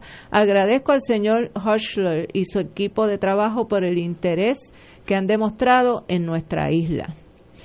Eso es el, el lead de la noticia. No hay duda que la relación Puerto Rico-Washington está en su peor nivel por lo menos en la vida mía, yo no he visto una relación tan tirante y llena de, acusaciones de fraude.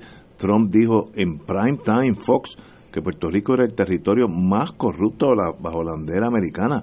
Eso lo dijo, yo lo oí, así que no, no me lo contaron. Así que no hay duda que la señora gobernadora, si yo fuera gobernador, yo tengo que darle prioridad a rehacer esa, esa relación, aunque sea remendar parcho, pero por algún lado hay que, hay que empezar. Así que en ese sentido estoy con ella, haga lo mejor posible, peor no puede estar, así que todo lo que va a hacer es mejorar nuestra relación con Estados Unidos, que tan dependiente es para nuestro bienestar económico. Así que eso no puede seguir como estaba, casi antagonistas unos con, las, con los otros.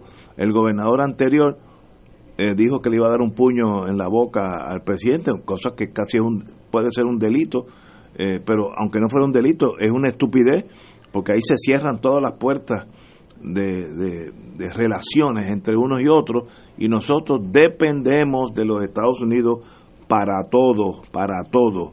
Así que le deseo suerte a la señora gobernadora. Yo tomo excepción de que dependemos de Estados Unidos para todo, porque después del huracán María, si hubo algo que quedó establecido es que este pueblo no necesita de Estados Unidos ni para poner una red eléctrica, ni para hacer un puente, ni para buscar comida y agua. Eh, dependió mucho más de la red de solidaridad de la diáspora que del gobierno de Estados Unidos. Esos fueron los verdaderos héroes eh, de del huracán María. Estados Unidos fue una gran decepción y una gran negligencia en el manejo de la emergencia. En eso discrepamos 100%, pero para eso está este programa. Don Néstor. Yo creo que más allá de pues lo obvio, tú estás como el PNP con el tema de. que él es PNP, acuérdate. Por eso. Él no acaba de soltar eh, esa. la teta azul le vamos a poner. él va y viene, él va y viene.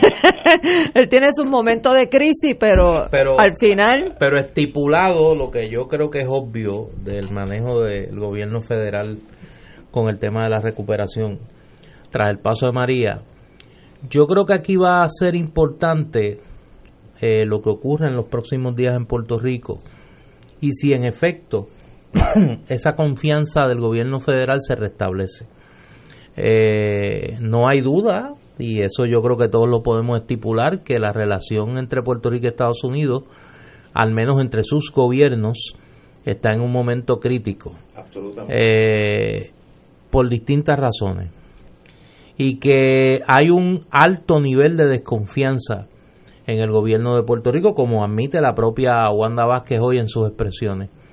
Que esa confianza se vaya a restablecer en los próximos días bajo su incumbencia es lo que yo pongo en duda. ¿Por qué? Porque yo creo que el gobierno federal sabe más cosas de las que nosotros conocemos a simple vista y hasta que esas cosas no se diluciden donde se tienen que dilucidar y los responsables por acción o por omisión de esas cosas no estén fuera del panorama, eh, la confianza no se va a restablecer porque hay y habrá una suspicacia muy alta de que las circunstancias que dieron paso a esa desconfianza no hayan desaparecido y que los eventos que provocaron esa desconfianza se puedan repetir. Para buen entendedor, pocas palabras bastan. Yo creo, yo creo que más que una cuestión de confianza, aquí lo que tiene que restablecerse es una cuestión de respeto, ¿verdad? Porque el problema ha sido que ante las actitudes sumisas de casi todos los representantes de los gobiernos de Puerto Rico ante Estados Unidos, eh, Estados Unidos pues entiende que puede mangonear y hacer con Puerto Rico lo que le venga en gana. Porque si hay algo que uno debe conocer del gobierno de Estados Unidos y sus representantes, es que ellos respetan a los que se respetan a sí mismos. Ellos, las personas pusilámines, sumisas, lambeojos, eh, no le tienen el más mínimo respeto. Al contrario, lo que hacen es que, que los atienden y después eh, hacen chistes detrás de las espaldas. Y aquí eh, Ricky Rosselló trató de sacar el pecho amenazando con meterle un puño a Trump, pero ni siquiera eso supo hacer, porque esa no era la forma de tú exigir respeto al presidente de Estados Unidos. La forma que tú tienes que exigir respeto a un presidente es cuando tú le dejas saber, nosotros eh, tenemos una relación política forzada por ustedes, porque ustedes no fueron invitados a venir aquí, ustedes están aquí en contra de la voluntad expresa en aquel momento del pueblo de Puerto Rico y simple y sencillamente por un intercambio con otro país que era España en ese momento.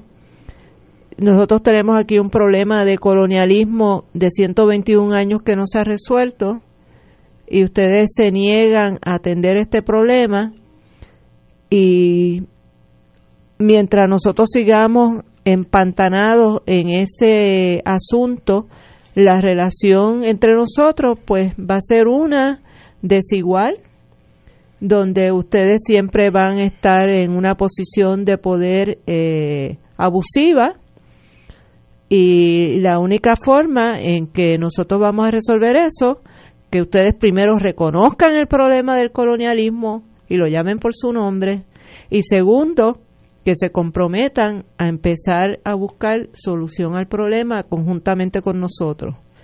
El día que un gobernante de Puerto Rico le hable así al gobierno de Estados Unidos, entonces veremos quizás una reacción de respeto de aparte de allá para acá. Pero no ha habido nadie que lo haya hecho. Tenemos que ir a una pausa, ya que hay un mensaje de eso que hay que dar a las seis y media. Fuego Cruzado está contigo en todo Puerto Rico. La Comisión Federal de Comunicaciones le otorgó a WKBM-AM una licencia para servir de interés público como fideicomisario hasta el primero de febrero del 2020. Nuestra licencia se vence el primero de febrero del 2020. Debemos presentar una solicitud para renovar la licencia ante la FCC antes del primero de octubre del 2019. Una vez presentada, una copia de esta solicitud estará disponible para inspección pública durante el horario de oficina. La solicitud contiene información acerca del funcionamiento de esta emisora durante su actual periodo de licencia. Individuos y particulares que deseen presentar a la FCC información concerniente a nuestra solicitud de renovación de licencia y relativa a nuestras funciones de interés público deberán enviar sus comentarios o peticiones a la FCC antes del 2 de enero del 2020. Información adicional sobre el proceso de renovación de licencia de la FCC está disponible en la urbanización Roosevelt, calle Ingeniero Carbonel número 415, San Juan, Puerto Rico 00918 o se puede conseguir a través de la FCC en Washington DC 20554. La diabetes puede impactar a un familiar, a un amigo o tal vez a ti mismo. Ganemos la batalla. Aprende cómo en Expo Diabetes, miércoles 21 y jueves 22 de agosto en el Coliseo Roberto Clemente en San Juan desde las 8 de la mañana. Disfruta con tu familia de clínicas de salud, educación, ejercicios, exhibidores y mucho más. Entrada libre de costo. Información 787-729-2210. Te invita la Asociación Puertorriqueña de Diabetes. Escucha los sábados a las 5 de la tarde para servirte un programa del Colegio de Profesionales del Trabajo Social de Puerto Rico con los temas de interés a la comunidad. Recuerda, los sábados a las 5 de la tarde para servirte por Radio Paz 810. Y ahora continúa Fuego Cruzado.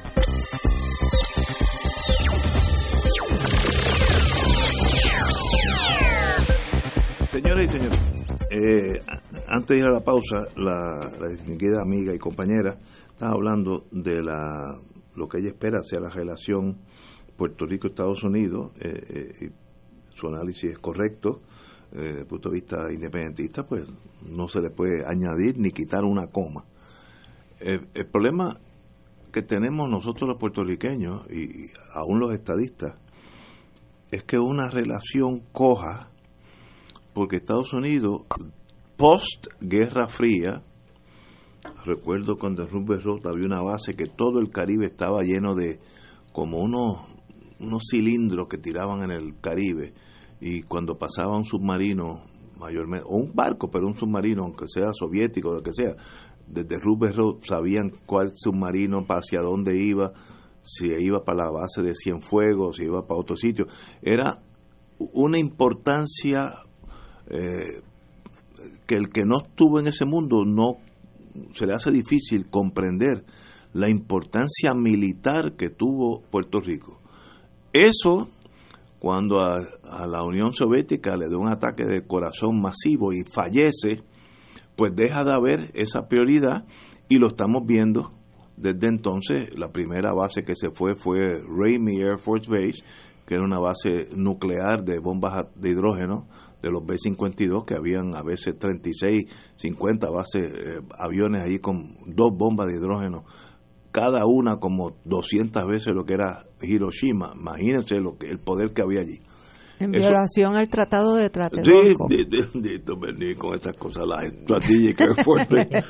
y luego, Rupert Rose se va porque ya no había que velar los submarinos, no había que entrenarse en Vieques, eh, desaparece el interés. Por tanto, hoy en día, eso me lo dijo a mí un, ex congresista de Estados Unidos, Puerto Rico is excess baggage, es maletas pesadas porque no, no tiene valor en el sentido estratégico, estoy hablando, y sencillamente le cuesta 6.6 billones, 6 billones y medio de transferencias unilaterales, no es No es una cosa, o sea, si Estados Unidos no estuviera en Puerto Rico, se economizaban 6.5 billones al año, que con eso se puede hacer un portaavión nuevo de paquete todos los años.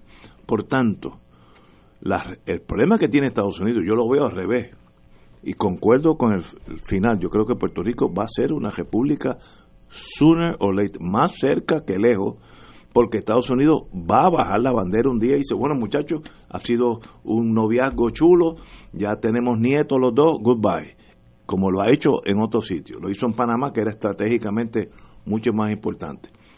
Pero hasta entonces tenemos un pueblo que cuando va a elecciones, entre los populares y el PNP, el 98% quiere estar ligado a Estados Unidos. Y ese es el tranque. El tranque para el estatus de Puerto Rico no es los Estados Unidos. Estados Unidos está buscando un momento dado y lo va a encontrar para bajar la bandera, como hicieron los ingleses en la India, una ceremonia de los bonitos. Yo me la imagino, eh, me la imagino en el morro con todos los uniformes de la Marina Blanca y los helicópteros pasando y se acabó. ¿Pasará eso? Yo estoy seguro que va a pasar. Que no me gusta como soy estadista, ¿no? Pero mira, la gran mayoría de los puertorriqueños quieren estar ligados a Estados Unidos. ¿Qué hacemos en, esa, en esta esquizofrenia de vida que tenemos? Estados Unidos a empezar ha empezado a crear las condiciones para ese último aleteo. Y es una ley 54 política, un, un maltrato a la isla. Bajó con Sánchez Valle. Mire, el ELA no existe. Olvídense de los pajaritos preñados. El ELA nunca existió. Y lo dijo la, la número dos del Solicitor General en el Supremo. Nunca. Ah, que si por condiciones en las Naciones Unidas. Sí, pero eso también era mentira. El, eso fue una bomba de hidrógeno a la estructura de, lo que era el Partido Popular, el ELA. Y luego vino la promesa que es la colonia desnuda, maltratante al país.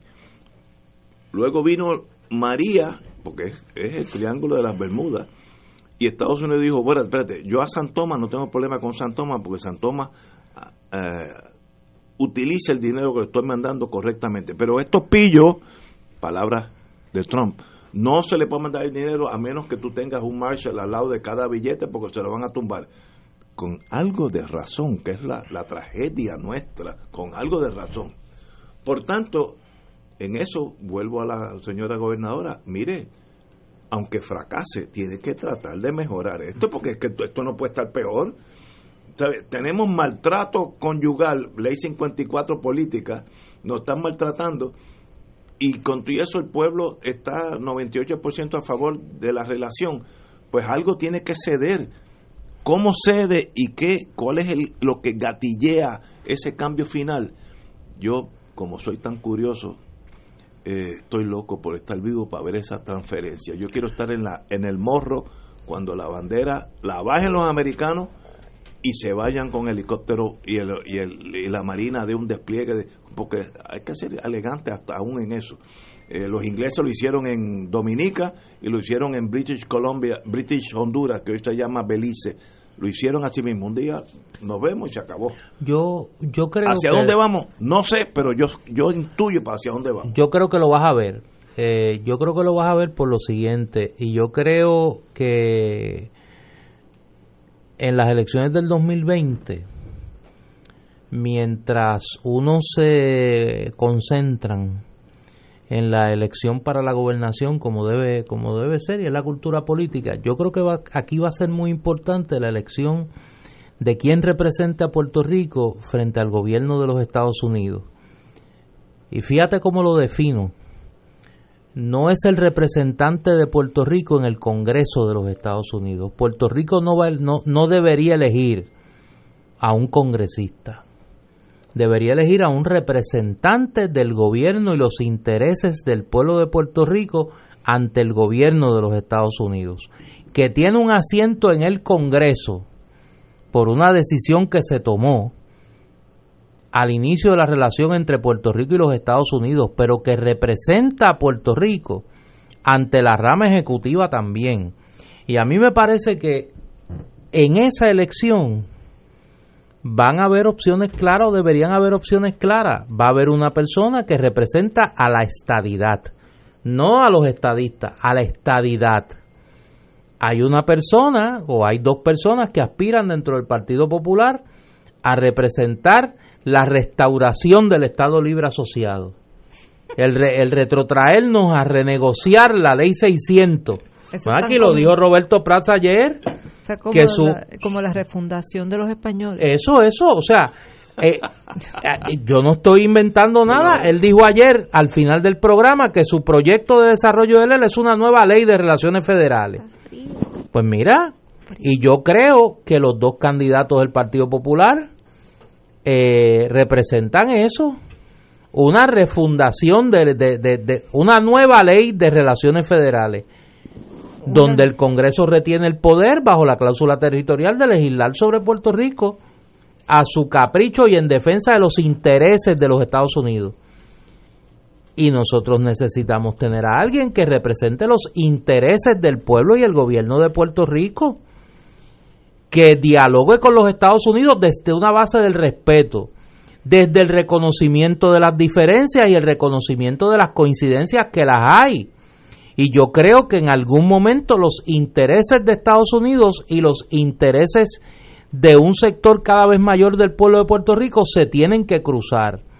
Y se tienen que cruzar para encontrarle una vía a la descolonización de Puerto Rico, a la recuperación económica de Puerto Rico, a enfrentar el problema de la deuda, una vez se audite y una vez se sepa cuánto el gobierno de Puerto Rico debe pagar, una vez se reconozca el nivel de deuda que el gobierno de Puerto Rico no debe pagar, y que fue asumida bajo condiciones de dudosa legalidad como la demanda que las aseguradoras de los propios bancos con quienes el gobierno de Puerto Rico negoció esa deuda están alegando ante el Tribunal Federal. Y esos son asuntos que no se pueden trabajar desde la ceguera ideológica, pero tampoco desde la sumisión. A los norteamericanos hay que mirarlos cara a cara. El americano respeta al que lo mira cara a cara, al que lo mira a los ojos ni a mendigar ni a insultar, a exigir respeto y a encontrar un cauce para atender los asuntos que son de mutuo interés. Y yo creo que el día que alguien hable así y que vaya con un planteamiento en esa dirección, los Estados Unidos no solo lo van a escuchar, a lo mejor le dicen muchachos, muchacha, que pero que mucho tú te has tardado en llegar. Como le dijo el, rey Víctor Emanuel a Mussolini, si yo te estaba esperando, pues yo creo que hay un gran sector del gobierno norteamericano, del establishment norteamericano, que no quiere ni la colonia ni la estadidad. Ah, lo que no quieren es crearse un problema en el Caribe, ganarse un enemigo en el Caribe. No, los países no están ni Estados Unidos, ni Islandia, ni Suecia, ni Venezuela, ni Chile, ni eh, Suráfrica, ni Egipto. Ningún país está en las de crearse problemas. Está en resolver problemas. Y los Estados Unidos tienen un problema en Puerto Rico que no encuentran un interlocutor que le ofrezca una respuesta adecuada a los mutuos intereses. Y yo creo que esa va a ser una clave esencial en esta elección, donde probablemente más importante que elegir a un gobernador o una gobernadora va a ser quien represente a los puertorriqueños, no a la estadidad, ni a la restauración estadolibrista, a los puertorriqueños y a las puertorriqueñas frente al gobierno federal. Ni La, ni la refundación española. No, no, no, Mira, eh, para empezar, Ignacio, 98%. Me parece que la última vez que aquí hubo una consulta plebiscitaria, con todo y que eh, los estadistas fueron solos, los votos, lo más que recabaron fueron 500 mil votos que eso no representa ni un veintipico por ciento de, de, lo, de, lo, de las personas que, con capacidad para votar en Puerto Rico. Olvidemos de, la, de las estadísticas. Yo estoy diciendo que el puertorriqueño, el 98% quiere tener algún tipo de relación con Estados Unidos estrecha. Olvídate de los votos, que si es partido eso mira alrededor, eh, los independentistas. Una cosa es, tener una... El 2% o menos cuando sea de verdad. Pero ese, esa es mi, mi visión del pueblo. La relación con Estados Unidos es una cómoda. Esto no es Portugal en Angola, donde era un gobierno opresor y que mataban gente. No, eso no, no pasa aquí. Este, pero que no pasa de- aquí. No, no pasa. ¿Será que no está pasando en estos momentos eh, Aquí no. el- dramáticamente? el ejército pero que norteamericano no ocupa Puerto Rico. No hay ni ejército. Uno- hay 5.000 soldados en la base de Bucana en estos momentos, en el son- comando de, del son- Caribe. Son de aquí que son. Ignacio, aquí ha habido, aquí ha habido Blanton Winchips, masacre Sí, de. Ponce, desapariciones de independentistas, encarcelamiento de independentistas, ley de Moldaza, banderas puertorriqueñas prohibidas. eh, aquí ha habido de todo, arrestos en masa de independentistas aquí ha pasado de absolutamente todo lo que pasa cuando un imperio tiene un pueblo bajo colonialismo. Y el- Además de, de, de la campaña de miedo, de extorsión con el hambre, eh, la, la, la destrucción, aparte de la destrucción de la economía, de la infraestructura de este país, o dime tú si aquí hoy en día no tenemos una agricultura de subsistencia que teníamos en el 98 debido a, la- a las políticas económicas que impuso Estados Unidos aquí para atender sus intereses en un momento dado de la caña, en otro momento dado de la industria de mano de obra liviana, en otro momento dado de las petroquímicas, de las farmacéuticas. O sea, aquí ha habido un, un ataque de Estados Unidos a todo lo Y- esencial pero para nosotros sobrevivir Pero ¿y como por qué- pueblo. ¿Por qué el, el movimiento independentista es casi inexistente? Bajo, bajo tu tesis, debería haber, ahora mismo yo voy para Plaza de América de un motín quemando la bandera americana. ¿Por qué no sucede eso? Al contrario, alguien, algún puertorriqueño quiere que en un momento dado no puede entrar a Estados Unidos con un pasaporte de puertorriqueño o americano, pero que no puede entrar, como le pasa a los dominicanos, los jamaiquinos, los mexicanos que cruzan. Eh, Puerto Rico está cómodo con los Estados Unidos. Aquí la pregunta es, ¿por qué al día de hoy todavía existe un movimiento independentista? Porque cualquier otro país que donde hubieran pasado el movimiento independentista, lo que hemos pasado nosotros aquí, eh, y no he mencionado tampoco a Cointelpro, no existiría ya movimiento independentista De- y después de crear toda una cultura de dependencia resultado de haber destruido la base con- del desarrollo económico del Yo país por te- las políticas impuestas por Te Estados puedo Unidos. eso desde el punto de vista mío. Existe un movimiento independentista porque la cultura no es nuestra era una cultura profunda eh, española, eh, ahora es boricua, pero que es una cultura que choca con eh, la cultura norteamericana y eso nos hace sentir diferentes porque en ese sentido somos diferentes. No, cuando cuando juega Somos latinoamericanos, no, es que- es somos que caribeños. Ahora, de eso a decir, bueno, Estados Unidos, vete que yo me quiero quedar solo, eso no cuenta ni con el noven- ni un por ciento de Puerto Rico. Hoy, hoy, hoy en día. ¿Y no cómo tú te explicas que si se juntaron 600, 700, 800, hasta un millón de personas, no hubiera una sola bandera de Estados Unidos? ¿Cómo tú te explicas que lo único que ondeara en las manos de la gente eran las banderas puertorriqueñas en su distinta? Eso es por, por, porque la prédica independentista, la resistencia independentista ha mantenido en alto esos símbolos patrios. Yo lo veo al revés. Yo creo que había un, eh, iba a ser una, una mala palabra, había una, una- un aspecto negativo al gobierno de Rosellito que simbolizaba esa, ese gobierno americano am- am- eh, sumiso a los Estados Unidos, etcétera, corrupto como lo fue. Y esa, ese movimiento era una avasallador para finalizar ese gobierno. Pero ya, ya, ya se fue, Rosellito. Thanks God. La relación con Estados Unidos sigue igual. Esto no es un pueblo oprimido por Estados Unidos. Eso no existe. En Angola nunca hubo Plan WIC, ni Plan 8, ni Beca Pearl. O sea, no. Es otro sistema de, de, de coloniaje. No estoy diciendo que es bueno o malo, pero es otro sistema. Eh, los que saben un poco lo que pasó en Argelia con los franceses, es una cosa despampanante. Cuando se fue Francia de Argelia, herido o muerto, mató uno de cada ocho argelinos, uno de cada ocho, Eh, que, es un número que, que uno no puede ni concebirlo. ¿cómo? Ese sí, ahí sí que yo sería argelino 100%, porque los jueces son argelinos, el correo argelino, yo no puedo llegar a ningún sitio. Pues eso es un ese es el capitalismo rancio de antaño. Ahora hay otro sistema eh, que es económico. Estoy de acuerdo contigo en ese sentido. Que hace daño, sí. Que hay maltrato de Estados Unidos hacia Puerto Rico ahora, sí. Que Puerto Rico a la larga Estados Unidos lo va a hacer una república independiente, sí. Cuando Estados Unidos decida que ya pues me cansé, que está en esas. Sánchez lo, lo van a hacer cuando puedan garantizar que cualquier transición o cambio ellos puedan controlar las coordenadas, las coordenadas hacia ese esa transición y ese cambio. Vamos a una pausa y regresamos con el futuro de Puerto Rico entre Wilma y yo. Fuego Cruzado está contigo en todo Puerto Rico.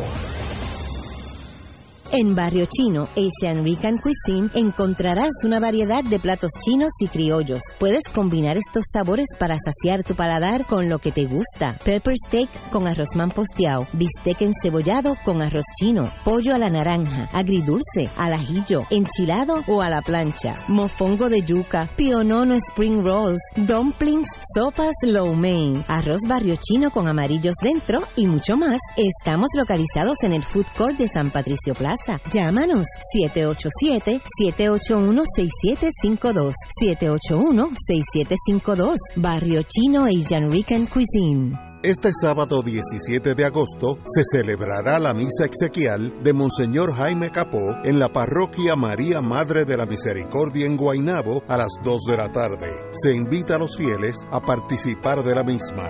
Descansa en paz, Monseñor Jaime Capó, y brille para él la luz perpetua. Amén. Se solicitan donantes de sangre o plaquetas para el paciente José Andrés Pina Elisa, recluido en el centro médico en Río Piedras. Favor de pasar por el banco de sangre de centro médico de lunes a sábado de 8 de la mañana a 5 de la tarde. El Santuario Nacional de Nuestra Señora Madre de la Divina Providencia invita a los fieles a su rogativa 2019, súplica, intercesión y adoración el viernes 20 23 de agosto a las 7 de la noche. Recuerde traer su vela o antorcha. Rogativa 2019, viernes 23 de agosto, 7 de la noche, Santuario Nacional de Nuestra Señora Madre de la Divina Providencia en Cupey.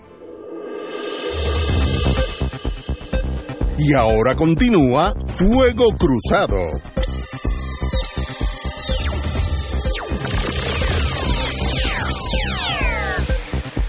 Amigos y amigas, aquellos que uno toca el tema, hay, hay en, algunas naciones hay temas que cuando uno los toca, eh, toca nervios. Eh, en Estados Unidos uno toca el tema del aborto y genera, pero guerra. Eh, en, otras naciones se puede tolerar y hablar de eso, bueno o malo, yo creo que es malo, pero aunque sea bueno, lo que sea. Pero en Estados Unidos el tema del aborto es algo que es bien, bien violento, vamos a ponerlo así. Y, en Puerto Rico el tema de, del estatus nuestro, cuando nos ponemos a hablar en serio, eh, con la compañera y conmigo, pues seguida vienen los de derecha, lo que quieren es sacar los tanques. Suave, señores. pues claro, pero si es el, tema, es el tema que define la relación. No hay imperios benévolos, las colonias son para explotarlas y eso es así. Es que eso es una ley de... Y el que es ley de vida. El pez grande se come chiquito, eso es la ley de la naturaleza. Yo pensaba que desde que Muñoz Marín dijo aquello del imperialismo bobo, eh, nosotros habíamos superado esa etapa. Pero parece que Ignacio no. No, no, no, no, no, para Ignacio no la ha superado. Mira, eso no quiere decir el reconocer la realidad de la relación entre Puerto Rico y Estados Unidos, con sus cosas buenas y sus cosas malas, con, su, con sus momentos de represión, con sus momentos de abuso, con sus momentos de discrimen, con sus momentos de, eh, de una actitud imperial, pero con, con, sus momentos positivos para Puerto Rico. Eh, yo creo que reconocer ambas, ambos extremos es sencillamente reconocer lo que ha sido, como la mayoría de las relaciones entre los pueblos, una relación muy compleja. Ahora bien, Estados Unidos peleó una guerra con Vietnam. Hubo, yo no sé cuántos 58 mil muertos americanos y 2 millones de Por eso, entre una cosa y otra, 2 millones y 58 mil americanos. 60 mil personas muertas de uno y otro lado. Y Estados Unidos y Vietnam se pudieron sentar y llegar a un entendido de cómo debía ser su relación. A nivel de que Vietnam es tratado como nación más favorecida por los Estados Unidos en términos comerciales. Eh, más dramático que eso, Mandela, por con eso, bota. Por eso, pero estoy hablando de, de, de, de relaciones cuasi coloniales o, o, de agresiones imperialistas eh, y el caso del propio Estados Unidos con Inglaterra, el primer tratado comercial que firmaron los Estados Unidos de Norteamérica fue con Inglaterra, con su antigua metrópoli. Esa realidad, el hecho de que en este momento hay más puertorriqueños en los Estados Unidos que en Puerto Rico, y el hecho de que en la República de Puerto Rico, si mañana Puerto Rico se convirtiera en una república libre y soberana por acción unilateral de los Estados Unidos, la inmensa mayoría de sus ciudadanos serían a la vez ciudadanos de los Estados Unidos porque no van a renunciar a su ciudadanía norteamericana. Pues mire, eso impone, eso impone unas coordenadas para negociar el futuro de la relación entre Puerto Rico y los Estados Unidos que no se ha dado en, en por lo menos en la historia reciente en los territorios que han advenido a una relación de independencia. Llámese independencia, llámese independencia con un periodo de libre asociación previa, llámese libre asociación a término fijo, sea, un camino que lleve a la soberanía plena de Puerto Rico en un momento dado, de manera inmediata o de manera paulatina, tiene que pasar por un periodo de transición, de transición que no se va a parecer a ningún periodo de transición de una colonia a una condición de soberanía en la historia reciente de la descolonización. Y eso hay que entenderlo. Y eso hay que entenderlo. Eso implica que las que las coordenadas del diálogo tienen que ser diferentes. Y el problema es que ese diálogo en esa dirección no se está dando. ¿por qué? porque en los Estados Unidos solo hay dos discursos presentes. El de la estadidad y el de la restauración que Estado librista. Es peor que eso, Néstor. El problema es que los gobernantes nuestros lo único que se dedican es a ir a pedir fondos federales. No van, no van, eh, y como están en una posición de indefensión pidiendo, pues no pueden exigir nada. Cuando alguien entienda que los Estados Unidos nos ha mantenido por 121 años como colonia porque se beneficia de la relación, porque sus empresas multinacionales sacan miles de millones de dólares y eso está ahí ya contabilizado que aquí las empresas norteamericanas se llevan sobre 50 mil millones de dólares en ganancia. Cuando alguien entienda que con todos los daños que Estados Unidos ha causado a Puerto Rico, a su economía, a su cultura, a su medio ambiente, a su dignidad. No importa los miles de millones que Estados Unidos, según Ignacio, da, y no son dádivas, a Puerto Rico, jamás y nunca van a compensar por todos los daños que han hecho. Cojan nada más que el ejemplo de Vieques y Culebra para empezar.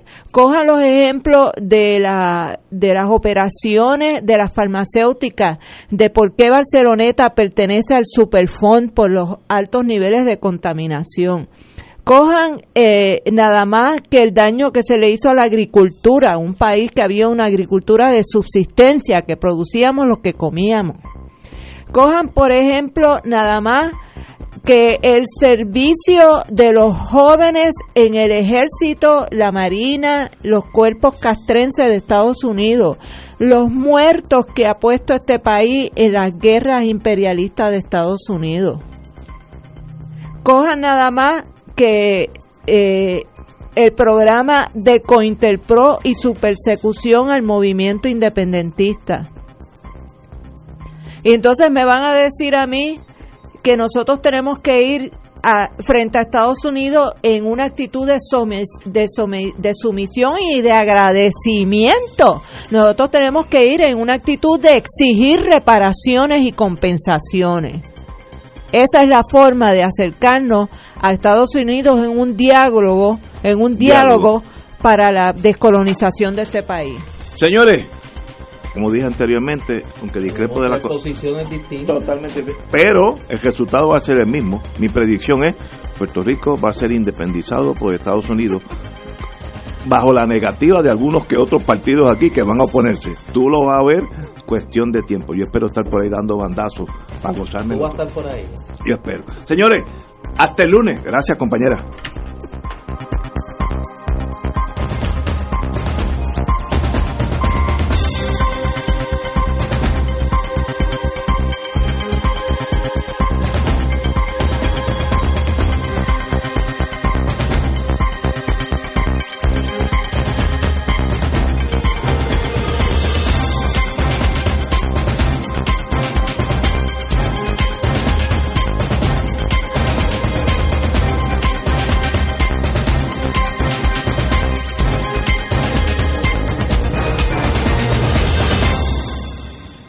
Emisora y sus anunciantes no se solidarizan necesariamente con las expresiones vertidas en el programa que acaban de escuchar.